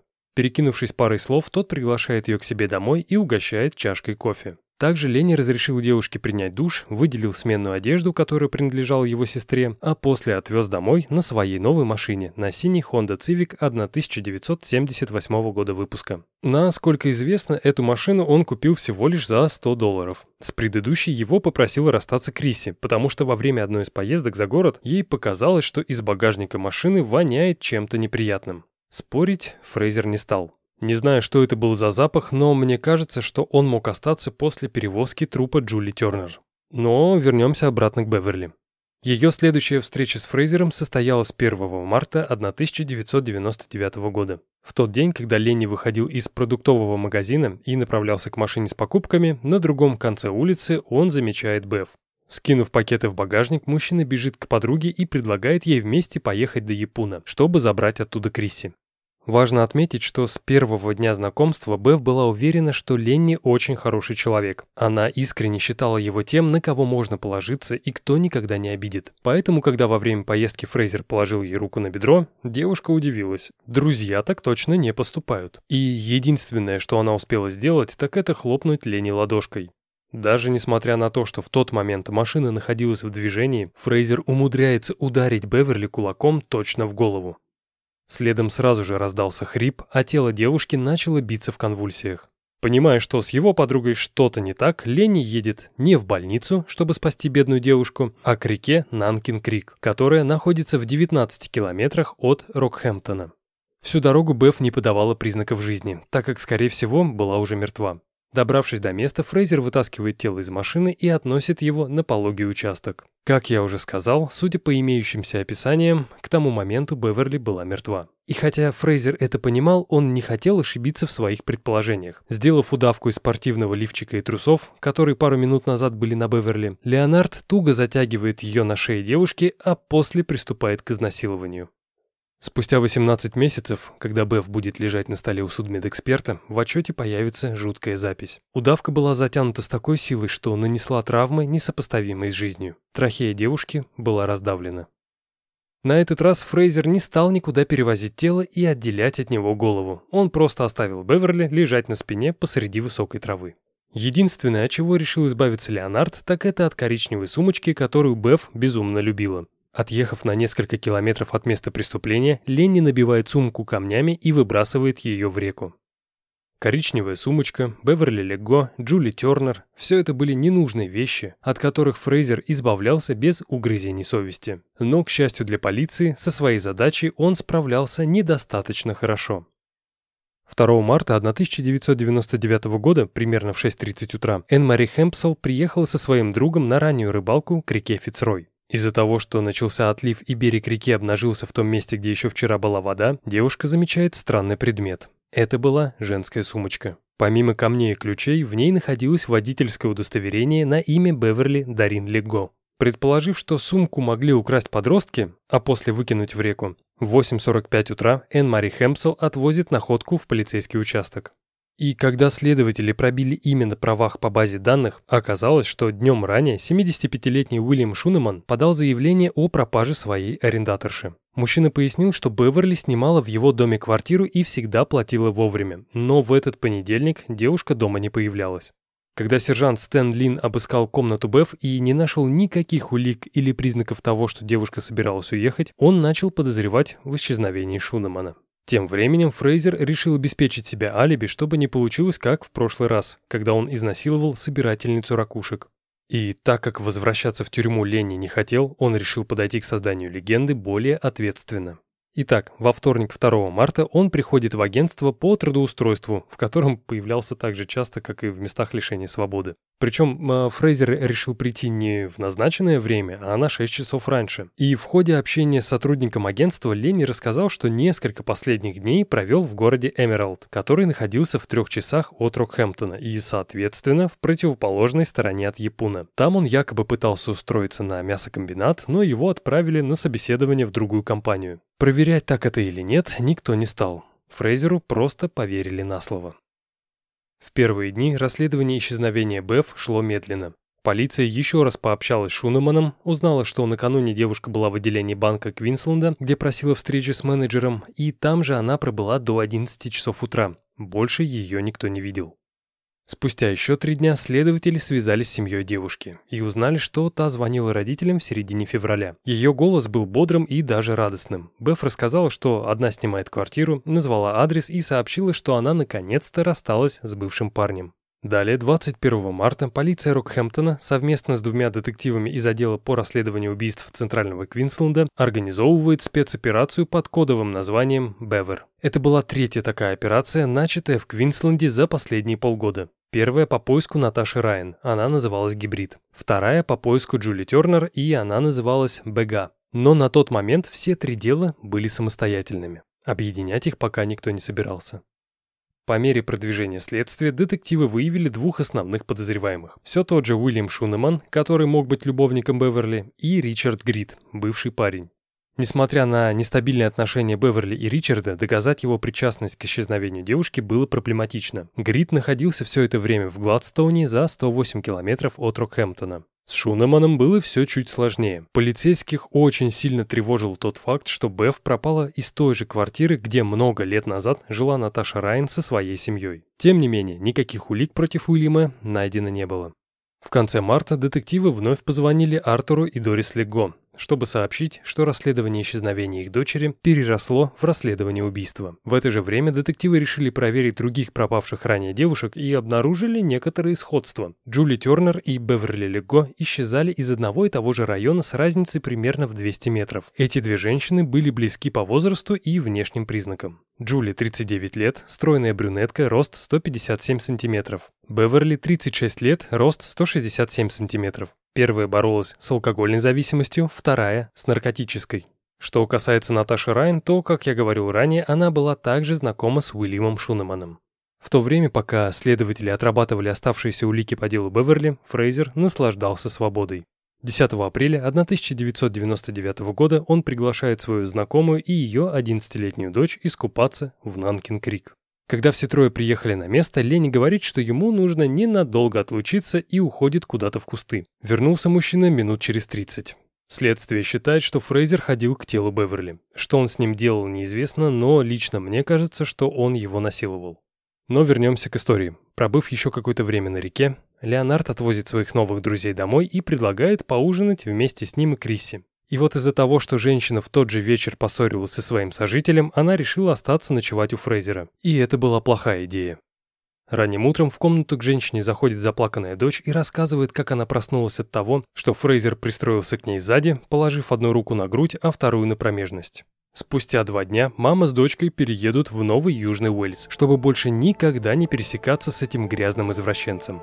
Но по большому счету Фрейзеру было все равно, так как у него на примете уже была новая жертва.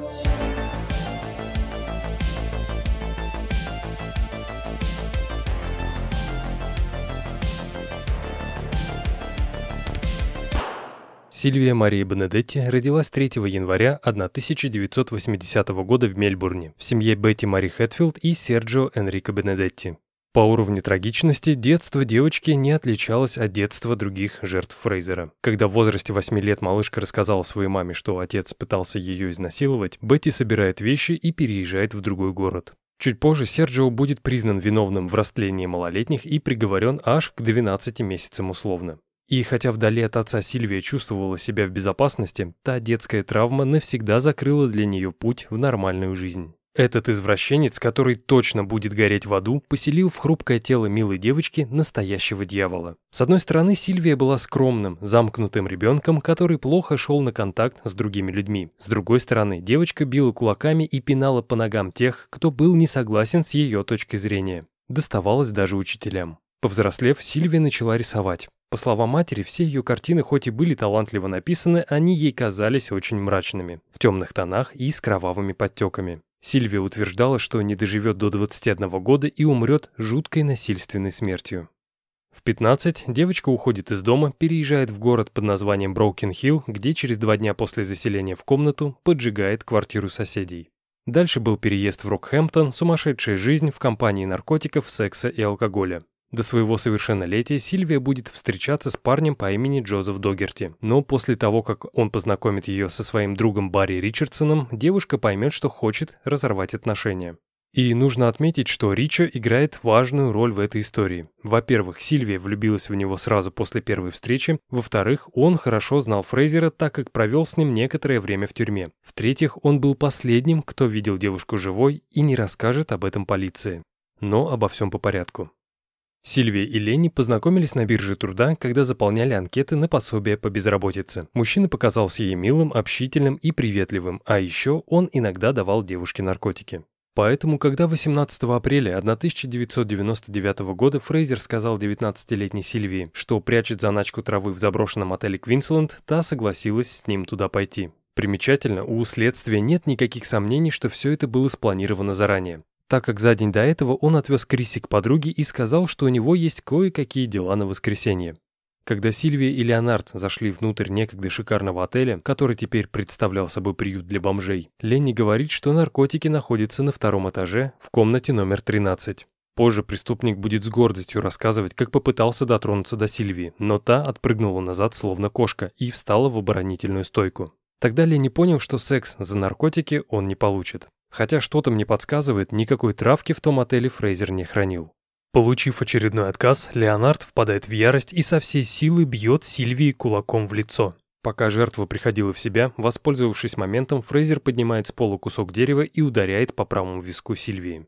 Из-за того, что внутри деревяшка имела металлический сердечник, от места удара по черепу поползли трещины в 3 сантиметра длиной. На этом Ленни не останавливается. Он продолжает бить Сильвию по голове, вкладывая в каждый новый удар большую силу, чем в предыдущий. И хотя я раньше думал, что подобные картины преступлений – это выдумки специалистов по спецэффектам, фотографии из комнаты номер 13 говорят об обратном. Когда Сильвия издала предсмертный крик и рухнула на пол, из ее головы во все стороны начала брызгать кровь. Она была везде, на стенах, на полу, на потолке, причем высота потолков в отеле составляла 3 метра. Она так сильно кричала, что я ударил ее как минимум четыре раза. Я четыре раза проломил ей левую сторону черепа. Кровь хлестала во все чертовы стороны. Когда Сильвия перестала подавать признаки жизни, Фрейзер приступает ко второй стадии своего омерзительного плана. Сняв всю одежду с трупа, Фрейзер начинает насиловать Сильвию. И, как мне кажется, самым жутким было даже не то, что под головой девушки в тот момент растекалась багровая лужа крови, а то, что в тот момент, когда Фрейзер был сверху, Сильвия продолжала лежать с открытыми глазами, которые успели запечатлить предсмертный страх. Когда я закончил, то не заметил, что мои руки были в крови. Поднимаясь на ноги, я оперся о стену, оставив на ней свои отпечатки. Увидев это, я решил стереть их полотенцем, но становилось только хуже. После того, как все отпечатки были стерты, я засунул несколько окровавленных полотенец в дыру под лестницей. Закончив с удалением улик, Лени обматывает голову Сильвии еще одним полотенцем, берет ее на руки и несет вниз, оставляя за собой кровавый след. На бетонном полу, на перилах, на кафеле в мужском туалете, на стенах и на косяке двери около писсуара. Что касается вещей девушки, то Фрейзер кинул их в старую машину для льда, которая была наполнена водой. Преступник решил, что если опустит окровавленную одежду в воду, то любые оставленные им ДНК будут моментально уничтожены. Позже выяснится, что Фрейзер любил читать различные детективные романы и истории о реальных преступлениях. Вот только судя по тому, как он поступил с одеждой Сильвии, читал он все это, судя по всему, крайне плохо. И, к счастью для полиции. Есть у меня такое подозрение, что когда Ленни уходил из отеля Квинсленд, оставив голое тело Сильвии сидящим в мужском туалете, он планировал сюда вернуться через какое-то время. Но вряд ли он собирался это сделать так скоро. На следующее утро преступник, как ни в чем не бывало, поехал вместе с Криси в центр занятости, чтобы узнать о новых вакансиях для себя и своей девушки. Между делом он сообщает своему куратору, что в этот четверг собирается поехать в Лонгрич, который находится примерно в 7 часах езды от Рокхэмптона. И вроде все шло по плану. Вот только 21 апреля, спустя 4 дня после убийства Сильвии Бенедетти, Фрейзер узнает от своего знакомого пренеприятнейшую новость. Отель скоро будет снесен. Ох, как Фрейзер не любил, когда все шло не так, как он задумал. Спустя некоторое время злой Ленни уже был на месте. Действовать нужно было быстро. Убедившись, что на улице никого нет, Леонард забрасывает труп в багажник красной Мазды и направляется в Сэнди-Пойнт. Да, он опять поменял машину, но это не столь важно. А вот важно то, что Фрейзер очень сильно торопился. И если бы он не был так разозлен, то действовал бы чуть аккуратней. Но так как Фрейзер был на взводе, то не заметил, что задел головой девушки защелку багажника. Также он испачкал кровью внутреннюю обшивку, заднее пассажирское сиденье, обивку двери возле ручки и над правым подлокотником. Также ДНК Сильвии будет обнаружена на бумаге для самокруток, который Фрейзер после убийства бросил в бардачок. Забегая вперед, скажу, что труп девушки будет обнаружен лишь спустя 18 месяцев после убийства. И если не брать в расчет все вышесказанное, то в целом поездка до Сэнди Пойнт прошла без происшествий. Лени добрался до места, сбросил тело и вернулся домой. Настроение у него было отвратительное. Он был зол, так как безумно не любил, когда что-то идет не по плану. Поэтому, дабы немного притупить свой гнев, Фрейзер решает напасть снова. Нельзя сказать, что для Фрейзера четверг 22 апреля был самым обычным днем. Этим утром он проснулся пораньше, выпил кофе и сразу же отправился в торговый центр, чтобы купить автомобильный пылесос. Около 10 утра он подъехал к дому своей знакомой по имени Кэтрин Перри, с которой познакомился два года назад. Здесь он пробыл примерно полтора часа, а после отправился к себе домой на Бейкер-стрит. Приблизительно через 30 минут он вернулся в торговый центр, но на этот раз в компании Крисси Райт. Здесь пара встретилась со знакомым по имени Брэд Даган и договорилась о новой встрече в 5 часов вечера. Далее Ленни и Крисси едут в канцелярию магистратского суда Рокхэмптона, чтобы девушка наконец отозвала запретительный ордер, выданный судом ранее. В 14.30 Фрейзер отвозит свою девушку к подруге Кэтрин Фрай, а сам отправляется на встречу с неким другом на Дин-стрит. На самом деле никакого друга не было. У Леонардо были другие планы на ближайшие пару часов. Днем ранее он уже был в этом районе и точно знал, сколько потребуется времени для осуществления своего плана. Припарковав машину на северном конце Дин-стрит, он выходит на улицу Берсекер и идет вперед. Позже несколько школьников скажут, что видели странного мужчину с самокруткой в левой руке. У него было дикое выражение лица, красные щеки и растрепанные волосы. Вряд ли кто-то мог предположить, что скоро этот человек нападет на девятилетнюю Кейру Стейнхарт, которая шла впереди него. Следствие до сих пор не может разобраться, почему в этот день девочка решила пойти не своим обычным маршрутом, а сократить путь через пустырь. Не сводя глаз со своей жертвы, Фрейзер начинает ускорять шаг, сокращая расстояние. 5 метров, 3 метра, 1 метр. Как и в случае с Джули Тернер, дабы жертва его не услышала, Лени решил заранее разуться. В тот момент, когда Кейра заходит на пустырь, Леонард сжимает кулак и со всей силы бьет ребенка в голову. От полученного удара девочка сразу же падает на землю. Согласно заключению судмедэксперта, удар был нанесен с такой силой, что расколол череп от левого уха до левого глаза. Плюс ко всему выбил два зуба. После себя Кейра оставит на траве лужу крови, диаметром примерно 15 сантиметров. На этот раз у Фрейзера все шло по плану. Он точно рассчитал время и знал, что медлить нельзя. Опустившись на одно колено, мужчина задирает зеленую юбку, срывает трусы и насилует девочку. В это время в паре десятков метров от места преступления на веранде своего дома находились Линет и Керат Кирнан. Каждый день в 15.15 .15 пара поднималась на второй этаж, дабы насладиться чашечкой свежесваренного кофе, а также посмотреть на то, как их сын возвращается домой из школы. В 15.35 Линет увидела Кейру и идущего в трех метрах позади нее мужчину. В этот момент женщина подумала, что, скорее всего, это ее отец, так как днем ранее уже видела этих двоих в то же самое время. Когда Фрейзер начал приближаться к своей жертве, Линет кричит своему мужу, который варил кофе в доме, что этот странный мужик снова преследует ту маленькую девочку. Но когда Керат вышел на веранду, он никого не увидел, поэтому мужчина просто вернулся в дом и продолжил варить кофе. В 15.40 Линет кричит своему мужу, что тот мужчина только что ударил девочку кулаком по голове и та упала в траву. Керат снова выходит на веранду, никого не замечает и возвращается в дом. Милый, его спина движется вверх и вниз. Такое ощущение, что он пытается ее изнасиловать. Спустя несколько минут Фрейзер снимает с себя футболку, встает на ноги и начинает бросать вещи Кейры в разные стороны. Я снова его вижу. Он взял девочку на руки и несет ее в сторону деревьев. После того, как Фрейзер относит Кейру к дереву и убегает с места преступления, Линет просит мужа посмотреть, что же там на самом деле произошло. Особо не торопясь, Керрет выходит из дома, делает пару шагов в сторону пустыря, а после уходит обратно в дом. Примерно через две минуты Фрейзер возвращается на место преступления за рулем красной Мазды 626 1986 года выпуска. Заехав задом на пустырь, он выпрыгивает из машины и открывает багажник. Этот мужчина вернулся на красной машине. Ты должен это видеть.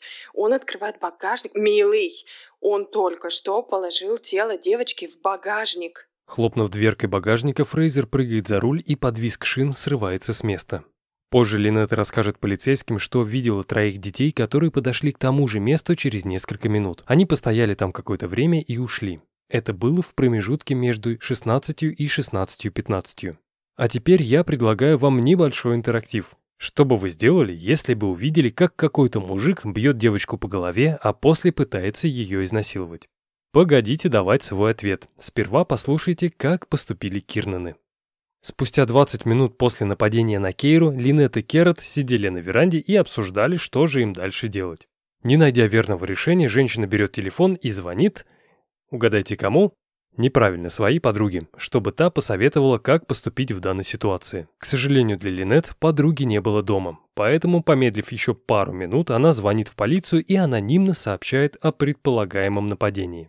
И теперь внимание! После того, как Линет позвонила в полицию, на место преступления приехали три патрульные машины, и для этого им понадобилось всего лишь три минуты. Ровно три минуты. Если бы эти замечательные и великолепные люди, гореть им в аду, позвонили бы сразу в полицию, то девочка, скорее всего, осталась бы жива. Да, у нее была бы травма головы, сотрясение, может быть, пришлось бы полежать какое-то время в больнице, но она осталась бы жива.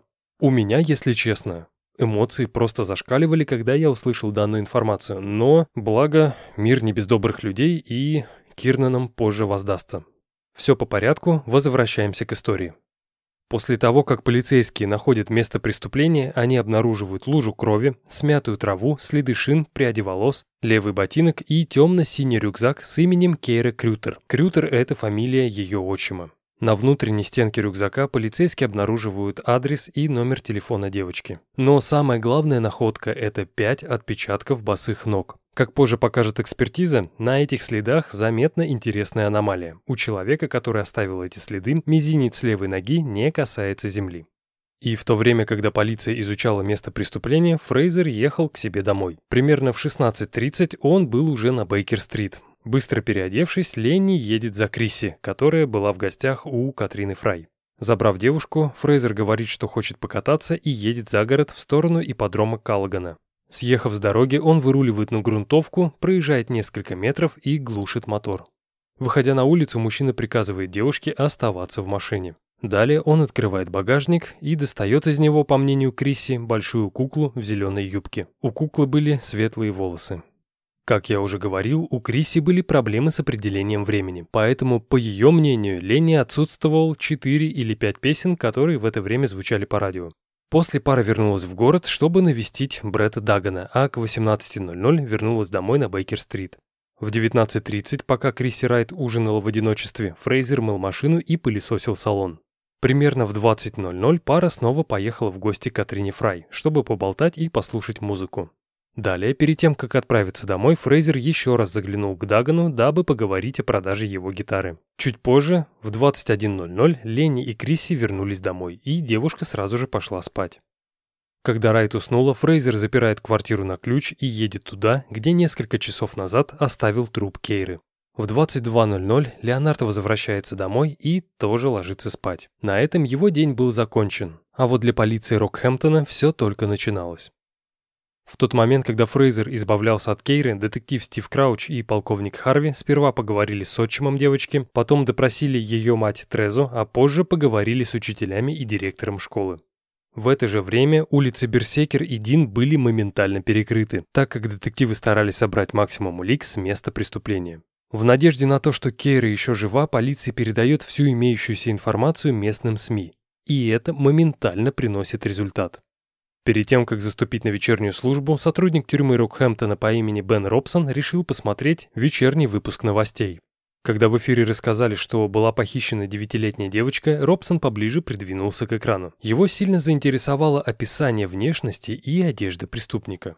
Досмотрев выпуск новостей до конца, Бен едет в полицейский участок и сообщает, что когда забирал своих детей из начальной школы Норт-Рокхэмптона, он встретил бывшего заключенного и серийного насильника Леонарда Фрейзера. По рассказам тюремщика, Ленни был одет в такую же одежду, как передавали в новостях, а также в нескольких метрах от него шла девочка-блондинка. Также мужчина сообщил, что рядом с этим местом была припаркована красная Мазда. И когда полиция проверила всех владельцев машин данной марки, оказалось, что имени Леонарда Фрейзера нигде нет. А все потому, что у мужчины не было прав и на учет эту машину он не ставил. На первых порах следствие старалось максимально отработать все имеющиеся версии. Поэтому ближе к вечеру детективы еще раз допросили родителей Кейры, а после навестили Кирнанов, которые были уверены, что их звонок останется анонимным. Когда супруги рассказали детективам, свидетелями каких событий они стали, Крауч и Харви были, мягко говоря, в шоке. На твоих глазах насилуют и убивают ребенка, а ты пьешь кофе и размышляешь о том, как же поступить дальше. Но, по словам Линет, она просто не хотела вмешиваться, так как не была уверена в том, что на ее глазах происходит преступление. Но есть такое замечательное слово «карма». Когда в СМИ попала информация о том, что семья Кирнанов бездействовала во время убийства, те оказались в заслуженном аду. Соседи были настолько сильно возмущены этим поступком, что решили переехать в другое место. Почтовый ящик Кирнанов был переполнен гневными письмами, а на стенах дома появлялись неприличные граффити. В итоге Кирнаны не выдержали давления и тоже переехали в другую часть города. Но самое жуткое и паршивое то, что Линет так и не смогла понять, почему на ее семью ополчился чуть ли не весь город. Позже она скажет, что после этой ситуации она больше никогда не обратится в полицию за помощью. Не знаю, как вы, но лично я считаю этих людей настоящими соучастниками преступления. С Кирнанами разобрались, поэтому возвращаемся к истории. Примерно к половине десятого вечера детективам удается выяснить, что Фрейзер проживал в Рокхэмптоне, в доме номер 3 на Бейкер-стрит, в квартире 178. В 22.00 полиция приехала на вышеуказанный адрес и обнаружила у дома красную Мазду с регистрационным номером 039 BVC. Когда детективы Дон Тренеман и Стив Крауч подошли к входной двери, им навстречу вышел Фрейзер. В 22.25 Тренеман, Крауч, а также еще два детектива по фамилиям Лис и Бергоин говорят Ленни, что они здесь из-за похищения девятилетней девочки. И хотя Фрейзер отрицал свою причастность к преступлению, детективы попросили его проехать в участок. К их удивлению, мужчина сразу согласился, но попросил взять с собой его подругу Крисси, так как не хотел, чтобы та разговаривала с полицией без его участия. Поскольку машина Фрейзера соответствовала описанию автомобиля, который свидетели видели уезжающим с места преступления, детективы моментально получили ордер на обыск. Во время обыска в квартире предполагаемого преступника детективам удалось найти следующее. Детские книги, книги о лесбиянстве, пытках, наркотиках, сексе и убийствах, сборники анекдотов и сказок, поздравительные открытки и рождественские приглашения. Причем ни одно из этих приглашений не было адресовано ни Крисси, ни Фрейзеру. Помимо этого были найдены компасы, пластиковые пеналы, калькуляторы, Библия, женские сумочки, ювелирные изделия, часть из которых принадлежала Наташе Райан, а также женская одежда и нижнее белье, не принадлежавшее Крисси Райт. Во время допроса, который начался около 11 часов вечера, Фрейзер постоянно повторял, что не имеет никакого отношения к исчезновению Кейры. Он без остановки рассказывал о том, что весь день встречался с разными людьми и катался по личным делам. И хотя предполагаемый преступник не дал следователям никакой полезной информации, в 9 утра следующего дня суд арестовал Фрейзера по подозрению в похищении девятилетней Кейры Стейнхарт. С этого момента начались масштабнейшие поиски при полной поддержке населения и экстренных служб. Они проходили как в воздухе, так на море и на суше. А после того, как информация об аресте Фрейзера попала в СМИ, в полицию стали поступать данные о тех, кто общался с преступником ранее или кто видел похожего мужчину в тот день. И хотя детективы проверили каждое место, где Ленни находился 22 апреля, все было безрезультатно. Вы удивитесь, но не помог даже допрос Крисси Райт, которая рассказала, что в день похищения девочки она с Фрейзером была за городом, и тот вытаскивал из машины большую куклу в зеленой юбке. Но зато показания Крисси немного помогли следствию в расследовании пропажи Сильвии Бенедетти. Хотя Крисси и не знала имени Сильвии, она опознала ее по фотографиям и сказала, что пропавшая женщина была подругой Фрейзера, и они пару раз встречались в торговом центре. Спустя примерно неделю после исчезновения Кейры Стейнхарт с детективами связывается заключенный Брэд Бигнелл, который знал Фрейзера около 8 лет. Не знаю, что именно побудило Бигнелла на этот поступок, но он предложил следователям перевести его в камеру Кленни и выдать ему звукозаписывающее устройство. Так как мужчину должны были на днях выпустить из тюрьмы по УДО, он вряд ли пытался выбить для себя какие-то преференции. Мне искренне хочется верить, что преступник желал вывести Фрейзера на чистую воду. В общей сложности Брэд и Ленни провели вместе 29 часов. Крошечный диктофон смог записать разговор, в котором Фрейзер просит Бигнелла сходить к нему домой после освобождения и выкинуть перочинный нож, который он спрятал в ящике для дров. По его словам, тот был похож на обычный армейский нож с прикрепленными к нему плоскогубцами. Ты чё, черт возьми, не врубаешься? Если эти сраные копы найдут нож раньше тебя, то они точно пришьют мне убийство этой девки. Просто сделай так, чтобы он исчез. Иначе, иначе, исчезну я. Когда полиция обыскала тот ящик, о котором говорил Фрейзер, она, к сожалению, ничего не нашла. Оказалось, что нож забрал себе арендодатель. Он решил, что это самые обычные плоскогубцы. После того, как нож изучили в лаборатории, было установлено, что Фрейзер пытался как следует очистить его лезвие. Но судебно-медицинская экспертиза смогла обнаружить следы крови. И хотя это была важная улика, детективы поняли, что живой девочку найти уже не получится. На восьмой день ареста и исчезновения Кейры Фрейзер продолжал придерживаться версии о непричастности к преступлению. Он настаивал на том, что никогда не причинил бы вред ребенку. Также Ленни уверял детективов, что иногда у него случаются провалы в памяти. Он просто отключается и делает то, чего не хочет. Например, был такой случай, когда в тюрьме он выпал из реальности, а когда пришел в себя, то осознал, что душит какого-то заключенного. Вот только когда следователи показали Лене результаты обыска его машины, он решил, что нужно взять на себя ответственность за убийство Кейры Стейнхарт.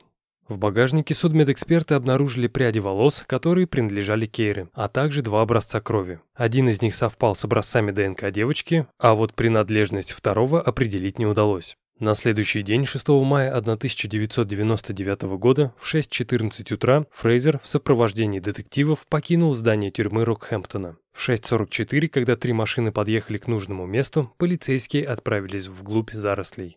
Тогда один из детективов, который остался с Фрейзером в машине, спросил, удастся им найти тело девочки или нет. В ответ Ленни задумчиво произнес.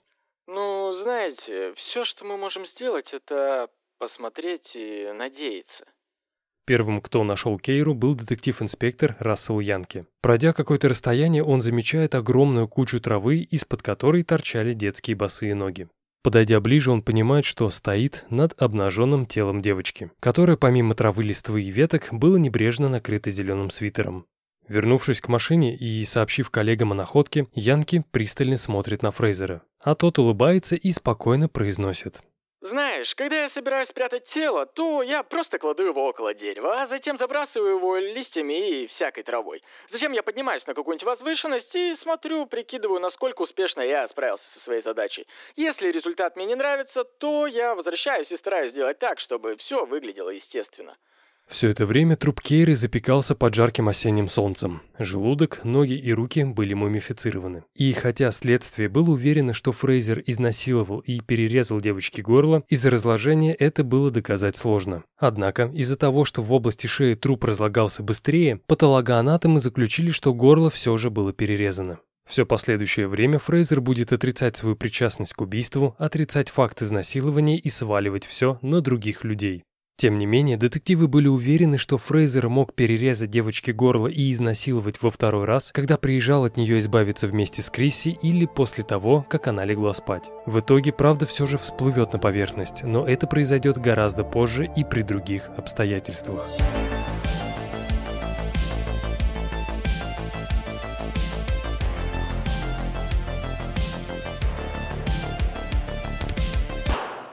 По мере того, как продвигалось следствие, детективы все сильнее верили в то, что на счету Фрейзера может быть больше одного убийства. Все началось 23 апреля, когда местные рабочие по имени Рос Гейхи и Барри Аллен приехали в отель Квинсленд, чтобы понять, с какого места начать снос здания. Проверив первый этаж на наличие или отсутствие там людей, мужчины поднимаются наверх. Зайдя в комнату номер 13, Гейхи и Аллен застывают на месте.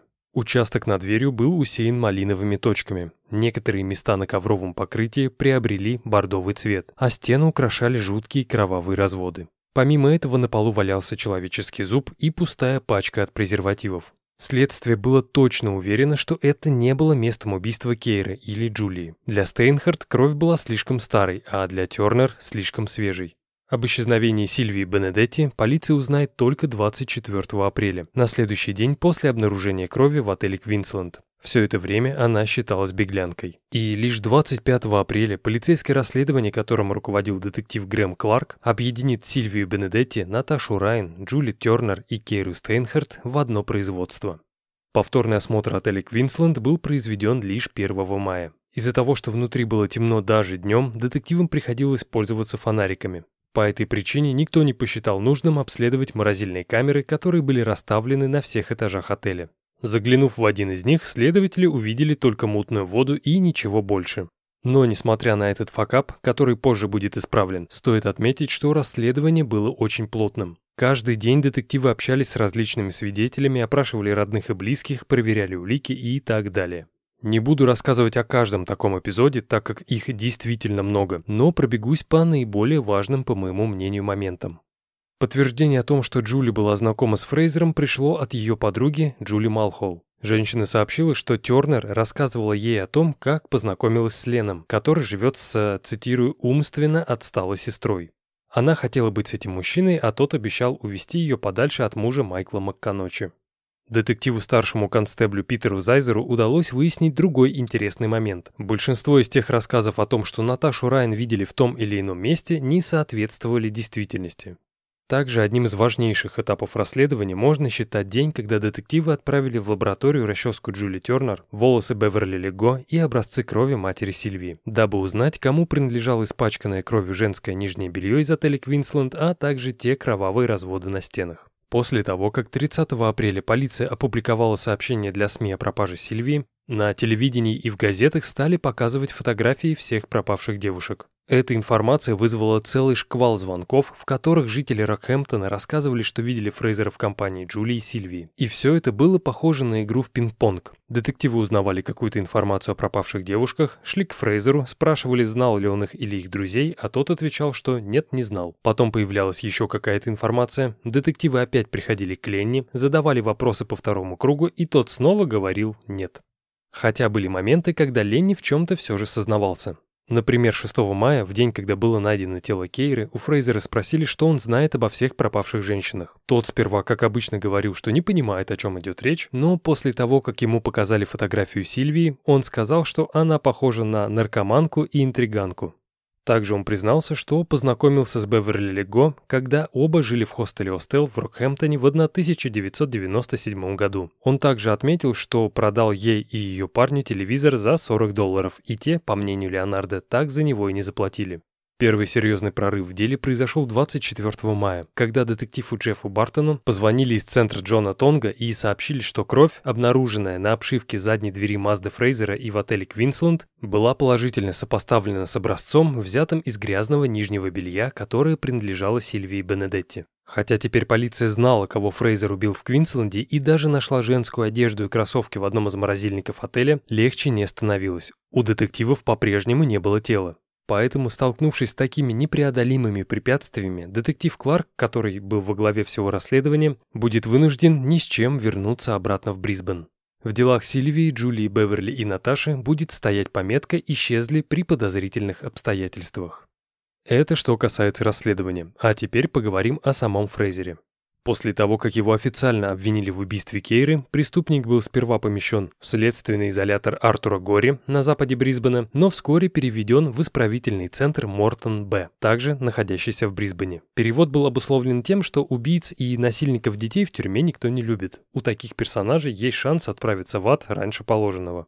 Поэтому, когда на Ленни начали нападать другие заключенные, его перевели в то место, где содержались различные сексуальные насильники и тюремные информаторы. Последние переводились сюда ради их же защиты. Впрочем, как и люди из первой категории. Но, к удивлению Фрейзера, даже здесь ему были не рады. Детоубийц не любил никто. Поэтому, когда 2 июня в тюрьму перевели нового заключенного, Фрейзер просиял. Это был 47-летний мошенник со стажем по имени Алан Джон Куин. Именно с этим человеком Леонарду довелось познакомиться в далеком в 1970 году, когда они оба отбывали срок в тюрьме Парамата. Как я только что сказал, Куин был мошенником. И дабы не углубляться в его историю, просто отмечу, что после ареста мужчина признал себя виновным в 48 преступлениях и хищении более 350 тысяч долларов у одной пожилой дамы. Человеком, который занимался делом Куина, звали старший детектив-констебль Джон О'Кифф. В ходе первых допросов у полицейского сложились с преступником довольно хорошие отношения. А после того, как тот вывел на чистую воду одного преступника и помог детективам раскрыть два убийства, его перевели в тюрьму Мортон-Б. И вот когда Куин впервые увидел Фрейзера, он, конечно, вспомнил, что сидел с ним ранее, но никаких теплых чувств не испытал. При виде Леонардо у него перед глазами стояло интервью Трезы Стейнхард, которая через слезы рассказывала журналистам о своей милой Кейри. Однако мошенник понимал, что если попытается применить к Фрейзеру физическую силу, то к его сроку добавят пару-тройку лишних лет. Поэтому он решил действовать иначе. Куин внимательно слушал то, что говорил ему Лени в течение дня, а после отбоя записывал это все в свой дневник. Спустя некоторое количество дней, 16 июля 1999 года, Куин просит о встрече с детективом Акифом и делится с ним сделанными записями. С этого момента расследование выходит на принципиально новый уровень. Фрейзер будет рассказывать своему другу о том, что психически болен, что его беспокоит то, в каком ключе о нем говорят СМИ, и что его привлекают серийные убийцы, ну и многое-многое другое. Среда, 28 июля 1999 года. Я ему говорю, если бы у тебя было тело, куда бы ты его спрятал? Он отвечает, ну точно не в реке, так как тело всплывет наверх, надо его закопать. Суббота, 14 августа. Этот парень зациклен на фильмах об убийствах и всем подобном. Я рассказал ему о веб-сайте Чарльза Мэнсона, который был показан по телевидению несколько дней назад. Я сказал, что когда-нибудь у Ленни может быть свой собственный сайт. Кажется, это вызвало воодушевление. Четверг, 19 августа. Сегодня он говорил про ту 19-летнюю девушку, убитую в номере заброшенного отеля. Он заявил, что кто-то мог ударить ее кулаком по голове, а также бить о стену. По его мнению, тело могли спрятать в другом месте. Самое главное, он описал старый отель как место, где живут бомжи и алкаши. Он также заявил, что в комнате была одежда девушки. Вторник, 24 августа. Лени пришел ко мне в камеру около 15 часов дня, после посещения библиотеки. Он говорил, что читал книги о серийных убийцах. И сегодня он снова заговорил о 42-летней Беверли. Это был первый раз, когда он назвал ее по имени. Всю последнюю неделю он пытался мне что-то сказать. 23 сентября Куин снова связался с О'Кифом и передал ему толстую пачку листов со своими записями. Мошенник рассказал детективу, что половина того, что говорил ему Фрейзер, это выдумки, но также есть и то, на что полиции стоит обратить внимание. По его мнению, Ленни все это рассказывал лишь потому, что однажды Куин сказал, если получит от него полную информацию о преступлениях, то с удовольствием напишет об этом книгу. Но несмотря на то, что их отношения укреплялись, к октябрю Фрейзер стал очень нервным и каждый день расспрашивал Куина о ДНК. 16 октября 1999 года. Сегодня Ленни у меня спросил, если человек занимался с кем-то сексом, а после убил своего партнера и закопал его тело в землю, то сколько времени потребуется для того, чтобы ДНК исчезли? Затем Ленни помолчал и сам себе ответил, мне кажется, что двух недель будет достаточно. Во время одной из прогулок по тюремному двору Фрейзер говорит Куину, что сделает все возможное, чтобы попасть в мемориальную больницу Джона Окса в Брисбене, так как ему больше нравится быть пациентом, а не заключенным. 10 ноября 1999 года. Около шести вечера он снова начал говорить о ДНК и группах крови, проклиная все эти инновации в борьбе с преступностью. Он сказал мне, что они, должно быть, нашли следы крови итальянской девушки на его одежде и на руле его машины. Потом он рассердился и сказал, что никто не будет скучать ни по одной из жертв. Беверли и Джули были торговцами наркотиков, а итальянская девушка была наркоманкой. В последующие дни Фрейзер расскажет Куину, что обожает читать такие романы, в которых пишут про серийных убийц. Ему сильно запомнилась история, где маньяк сперва избивал своих жертв, потом насиловал, а после убивал. За три дня до слушания по делу об убийстве Кейры Стейнхард Ленни стал отгораживаться от Куина, так как считал, что тот сливает всю информацию детективам. Те дружеские отношения, которые Куин аккуратно выстраивал, начали рушиться. Последующие 11 месяцев Алан и Ленни общаться не будут. Их молчание прекратится в середине октября 2000 года, после того, как 7 сентября Фрейзера признают виновным в убийстве Кейры Стейнхард. Присяжным потребуется всего лишь 4 часа, чтобы приговорить Леонардо к пожизненному заключению без права на УДО.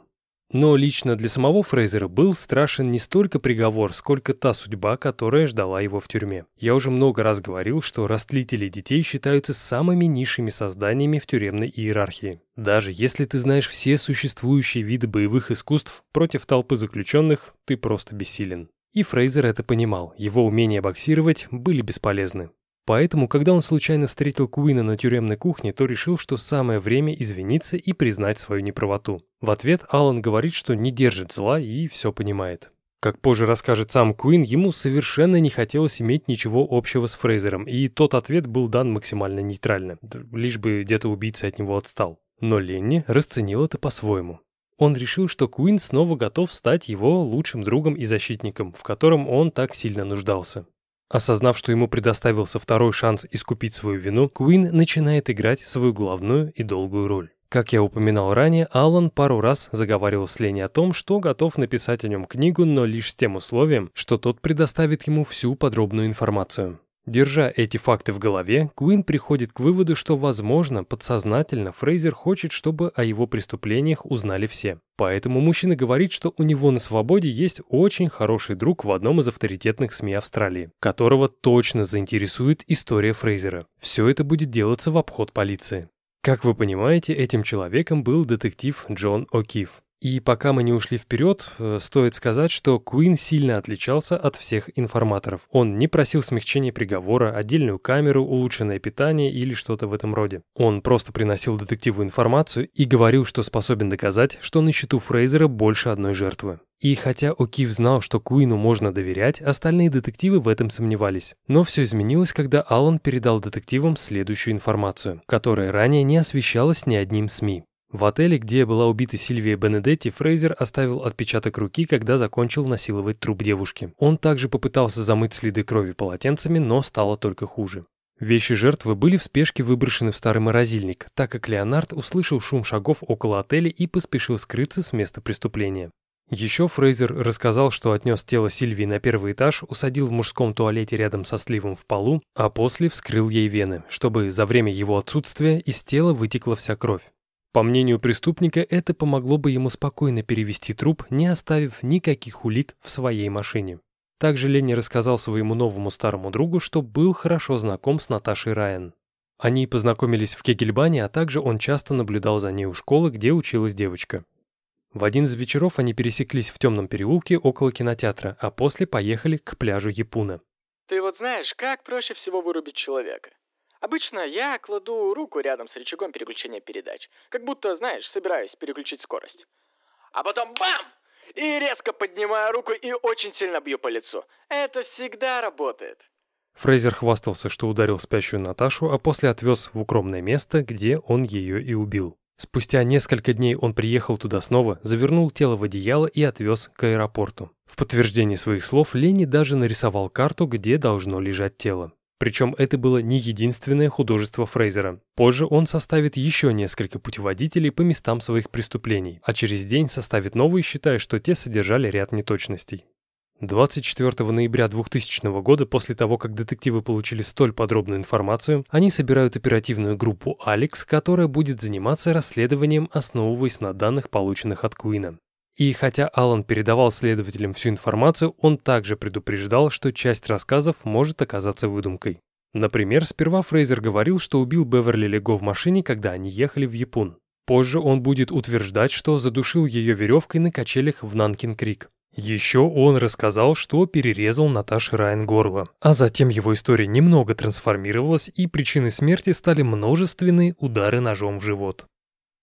Пока Куин скрупулезно собирал для следователей информацию, 1 декабря 2000 года в новостях появляется сюжет о том, что в Сэнди-Пойнт двое серферов обнаружили человеческие останки. И так как СМИ предполагали, что это была Сильвия Бенедетти, которую все открыто связывали с Фрейзером, тот решил свести счеты жизнью. Опасаясь того, что нападки со стороны других заключенных усилятся, Леонард перевязал руку жгутом и сказал, что отрежет ее, если его не переведут в одиночную камеру. Просьба была моментально выполнена. И нужно сказать, что все это детективам было только на руку. Получив от Куина согласие на размещение в его камере подслушивающего устройства, следствие просит руководство тюрьмы переселить Фрейзера к Аллану. Благодаря жучку детективы сами услышали, как Фрейзер признается в убийствах Беверли, Джули и Сильвии. Все последующие месяцы детективы будут слушать рассказы Ленни о том, как он убивал ту или иную жертву, где и как они познакомились, а также куда маньяк сбрасывал тела. Забегая вперед, скажу, что Лен поведал Куину всю ту информацию, которую я рассказал вам в предыдущих главах эпизода. И пока Ленни изливал душу, он свято верил в то, что Куин передает информацию не полиции, а какому-то другу. В тот момент у детективов были дневники Куина, голосовые признания Фрейзера, но тела по-прежнему отсутствовали. Хотя Ленни и составил, как ему казалось, подробные карты, топографом он был хреновым. Даже по его записям найти точных мест не удавалось. И так как главным кукловодом в этой пьесе был Куин, он решается на очень рискованный шаг. В одной из бесед мошенник говорит, что ему надоело терпеть то, что Ленни пичкает его дерьмом. Если бы тот не лгал, то полиция уже давно бы нашла могилы, и Фрейзер бы спокойно поехал отбывать свой срок в больницу Джона Оксли. Но при текущем раскладе максимум, на что мог рассчитывать Лен, это вернуться в тюрьму Рокхэмптона. Далее Куин демонстративно идет к телефону, якобы набирает своему другу на воле и просит того уничтожить все те карты, которые для него рисовал Фрейзер. Удивительно, но уловка сработала. Понимая, что он упускает свой счастливый билет, Фрейзер соглашается лично показать полиции все те места, где он спрятал тела. Но даже в этой ситуации преступник не смог обойтись без выставления условий. Никаких СМИ и рядом с ним должен быть Алан Куин.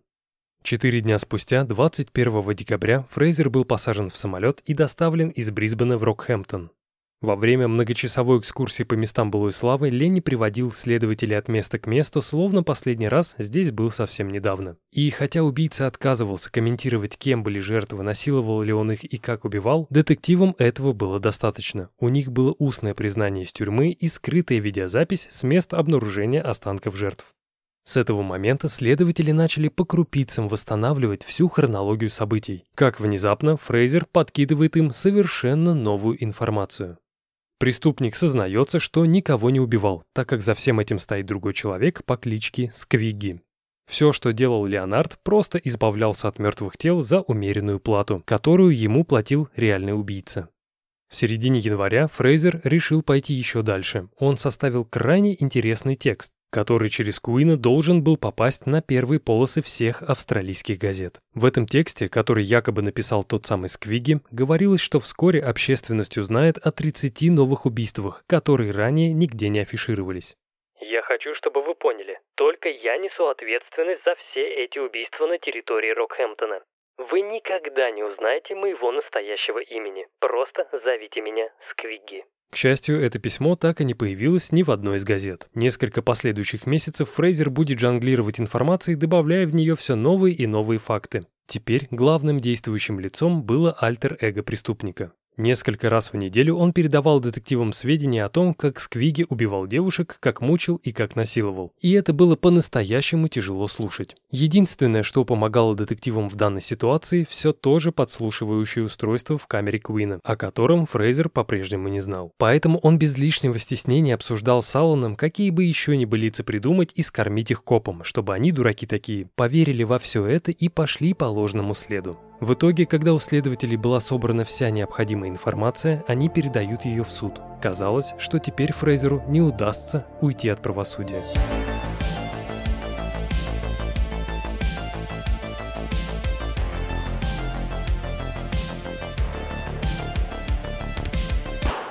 К маю 2002 года Фрейзер уже успел побывать на двух вынесениях приговоров. Он был признан виновным в убийстве Кейры Стейнхарт и Сильвии Бенедетти. По этим двум эпизодам у полиции были собраны все улики, чтобы обеспечить преступника бессрочным пребыванием в тюрьме. Его последний процесс должен был состояться 31 марта 2003 года. Тогда сторона обвинения была на 100% уверена, что с легкостью убедит присяжных в причастности Фрейзера к убийству Наташи Райан, Джули Тернер и Беверли Лего. И мне кажется, что первые несколько дней с момента начала суда в этом были уверены абсолютно все, в том числе и Фрейзер. Вот только 10 апреля 2003 года та линия обвинения, которую прокурор Пол Ратлидж прорабатывал несколько месяцев, была готова внезапно прерваться. В тот день после перерыва Ратлидж обратился к судье и попросил его вернуть обвинительный акт, в котором Фрейзер обвинялся в убийствах 14-летней Наташи Райн, 39-летней Джули Доун Тернер, 37-летней Беверли Дарин Лего и 19-летней Сильвии Мари Бенедетти. Внеся в документ кое-какие изменения, Ратлидж обращается к суду и присяжным с заявлением, что Леонард Фрейзер невиновен в убийстве Наташи Райан. Эти слова были похожи на разорвавшуюся бомбу, так как несколькими днями ранее Лени признался в том, что убил Наташу лишь потому, что она от него забеременела. Тогда преступник поведал суду, что нанес девочке несколько ножевых ранений в живот, а затем бросил тело в вырытую яму недалеко от Рокхэмптона. Как позже вспоминал Роберт Райан, отец Наташи, во время обеденного перерыва к нему подошел Пол Ратлидж и попросил выйти в укромное место. Когда мужчины оказались одни, прокурор говорит, что детективы Рокхэмптона нашли Наташу. Девушка жива и в данный момент ее везут в полицейский участок. Но из-за того, что у следователей не было полной уверенности в том, что та, кого они нашли, действительно является Наташей Райан, Роберту нужно было идентифицировать ее голос. Тогда прокурор предложил Роберту задать своей дочери такой вопрос, ответ на который может знать только она. И когда мужчина, держа дрожащими руками телефонную трубку, спросил, как он называл Наташу в детстве, в трубке раздался до боли знакомый голос. «Папа, это я, твой кузнечик». Это действительно была Наташа Райан, которую вся Австралия считала погибшей. Как оказалось, за два дня до этого детективы получили анонимное письмо, в котором доброжелатель говорил, что девушка жива. И хотя адреса в письме не было, неизвестный указал номер телефона, который принадлежит тому человеку, с которым была Наташа Райан. Это был номер телефона Скотта Блэка. Пам-пам. В первый же день детективы решили поехать к Скотту домой. Под предлогом подписать какие-то бумаги перед дачей показаний в суде, так как парень должен был выступать в качестве свидетеля обвинений против Фрейзера, следователи должны были проникнуть в квартиру и уговорить хозяина осмотреть ее. Но в тот день что-то пошло не так, и Скотт был вызван в участок. А вот на следующий день, после получения письма, детективам все же удалось получить устное разрешение на обыск квартиры. И хотя Скотт сильно упирался, в конечном итоге он пустил полицию в дом и разрешил ей делать все, что нужно. Спустя несколько минут Наташа Райн была обнаружена сидящей в шкафу. С этого момента девушка стала целью номер один для всех крупных СМИ страны, которые желали получить эксклюзивное интервью. Практически всем был дан отказ, кроме одного, которое согласилось заплатить девушке 120 тысяч долларов. Как позже станет известно, Скотт Блэк Наташу насильно не удерживал. Она пришла к нему сама. Все эти годы девушка сидела в квартире и занималась домашними делами. На улицу она выходила всего лишь четыре раза, и то только ночью. Один раз даже дошла до пляжа. По словам Наташи, она ушла из дома по множеству мелких причин, недопонимания в семье, проблемы в школе и так далее. Когда в СМИ стали появляться новости о том, что некий Ленни Фрейзер убил Наташу, она думала, что родители просто не могут найти ее новое место жительства и таким образом пытаются выманить. Но вот когда она поняла, что этот мужчина действительно существует и подозревается в убийстве других девушек, она решила, что ее появление навредит линии обвинения. Не знаю, насколько это правда, но девушка говорила именно так. Вообще, дело Наташи Райн – это отдельная большая история, которую в рамках данного эпизода я постарался рассказать максимально коротко и понятно. Вот прям совсем чуть позже мы к ней еще вернемся, так как там есть пара важных моментов. А сейчас предлагаю продолжить с Фрейзером. После того, как Пол Ратлидж объявил суду о том, что Наташа жива, процесс возобновился только через час. Одна часть присутствующих была в восторге, что девочка невредима, вторая начала возмущаться, что нельзя убегать из дома, а третья часть, которую представлял адвокат защиты, вообще попросил судью о переносе дела. Да, то, что Наташа жива, это хорошо, но ее появление действительно ставило под угрозу весь судебный процесс. Ранее Фрейзер во всех красках описал, что зарезал ребенка ножом, а сейчас оказывается, что он просто врал. Следовательно, защита могла этим воспользоваться и подвергнуть сомнению остальные признания преступника. Вполне возможно, его могли даже признать невменяемым и поместить в психушку. Однако судья Эмброуз сказал присяжным, что из-за довольно необычного поворота судебного разбирательства он не будет удовлетворять ходатайство о переносе или пересмотре дела. И хотя линия обвинения пошатнулась, она, к счастью, строилась не только на убийстве Наташи. По большому счету, Ратлиджу было проще работать, исключив этот эпизод, так как у него не было ни улик, ни тела. А вот что касается остальных жертв, там был полный комплект улик. Свидетели, останки, показания Алана Куина и самого Фрейзера. Кстати, когда обвинение вызвало Куина в качестве главного свидетеля, который давал показания в течение нескольких дней, Фрейзер был сильно удивлен и взбешен. Лени до последнего считал Алана своим лучшим тюремным другом. 9 мая 2003 года суд над Леонардом Джоном Фрейзером вышел на финишную прямую. Присяжным потребовался целый день, чтобы признать подсудимого виновным в убийстве Джулии, Беверли и Сильвии. И все это время единственное, что волновало самого Фрейзера, так это то, что у него больше не будет возможности смотреть свои любимые автомобильные гонки по телевизору. 13 июня 2003 года Фрейзер был приговорен к трем бессрочным тюремным срокам. Во время оглашения приговора судья Эмброуз назвал Фрейзера неизлечимым психопатом с ненормальным стремлением причинять боль женщинам и детям. В свою очередь, Ленни демонстрировал безразличие и постоянно смотрел на часы, словно куда-то спешил. Когда судья произнес слово «виновен», Фрейзер начал вызывающе закатывать глаза и корчить рожи. На этом судьба самого жестокого убийцы Квинсленда была решена. Но Фрейзер был не единственным человеком, кто был признан виновным во всей этой истории. Также досталось Скотту Блэку и Наташе Райан. Так как на поисковую операцию девочки было потрачено порядком 170 тысяч долларов, полиция решила эти деньги себе вернуть. После того, как Скотт признал себя виновным в даче ложных показаний в ходе следствия, 12 августа 2005 года он был приговорен к трем годам лишения свободы с 12-месячной отсрочкой. В мае 2006 года Наташа Райн также была признана виновной и оштрафована на 1000 долларов. В ходе того же судебного разбирательства Блэк был дополнительно оштрафован на 3 и 16 тысяч долларов. По итогу все были довольны. Преступник наказан, беглянка привлечена к ответственности, полиция возместила пусть и небольшую, но какую-то часть расходов, затраченных на поиски. Но не все так однозначно. У ряда детективов все еще были кое-какие сомнения даже после обнаружения Наташи. Они считали, что Райан и Фрейзер все же были знакомы. И хотя Наташа говорила, что не знакома с Фрейзером, мне кажется, что правды мы уже никогда не узнаем.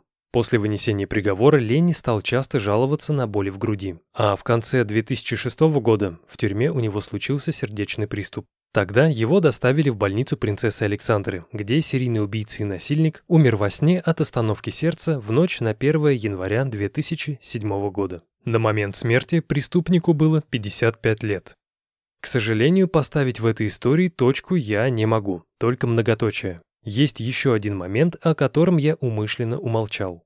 Когда детективы проводили обыск в квартире Фрейзера в апреле 1999 года, помимо того хлама, о котором я рассказывал, были обнаружены три женские косички, перевязанные разноцветными резинками для волос. Эти улики моментально были направлены в Вашингтон, где агенты ФБР установили, что ДНК волос каждого хвоста не совпадает ни с одним образцом ДНК жертв Фрейзера, его дочери, бывшей жены и Крисси Райт.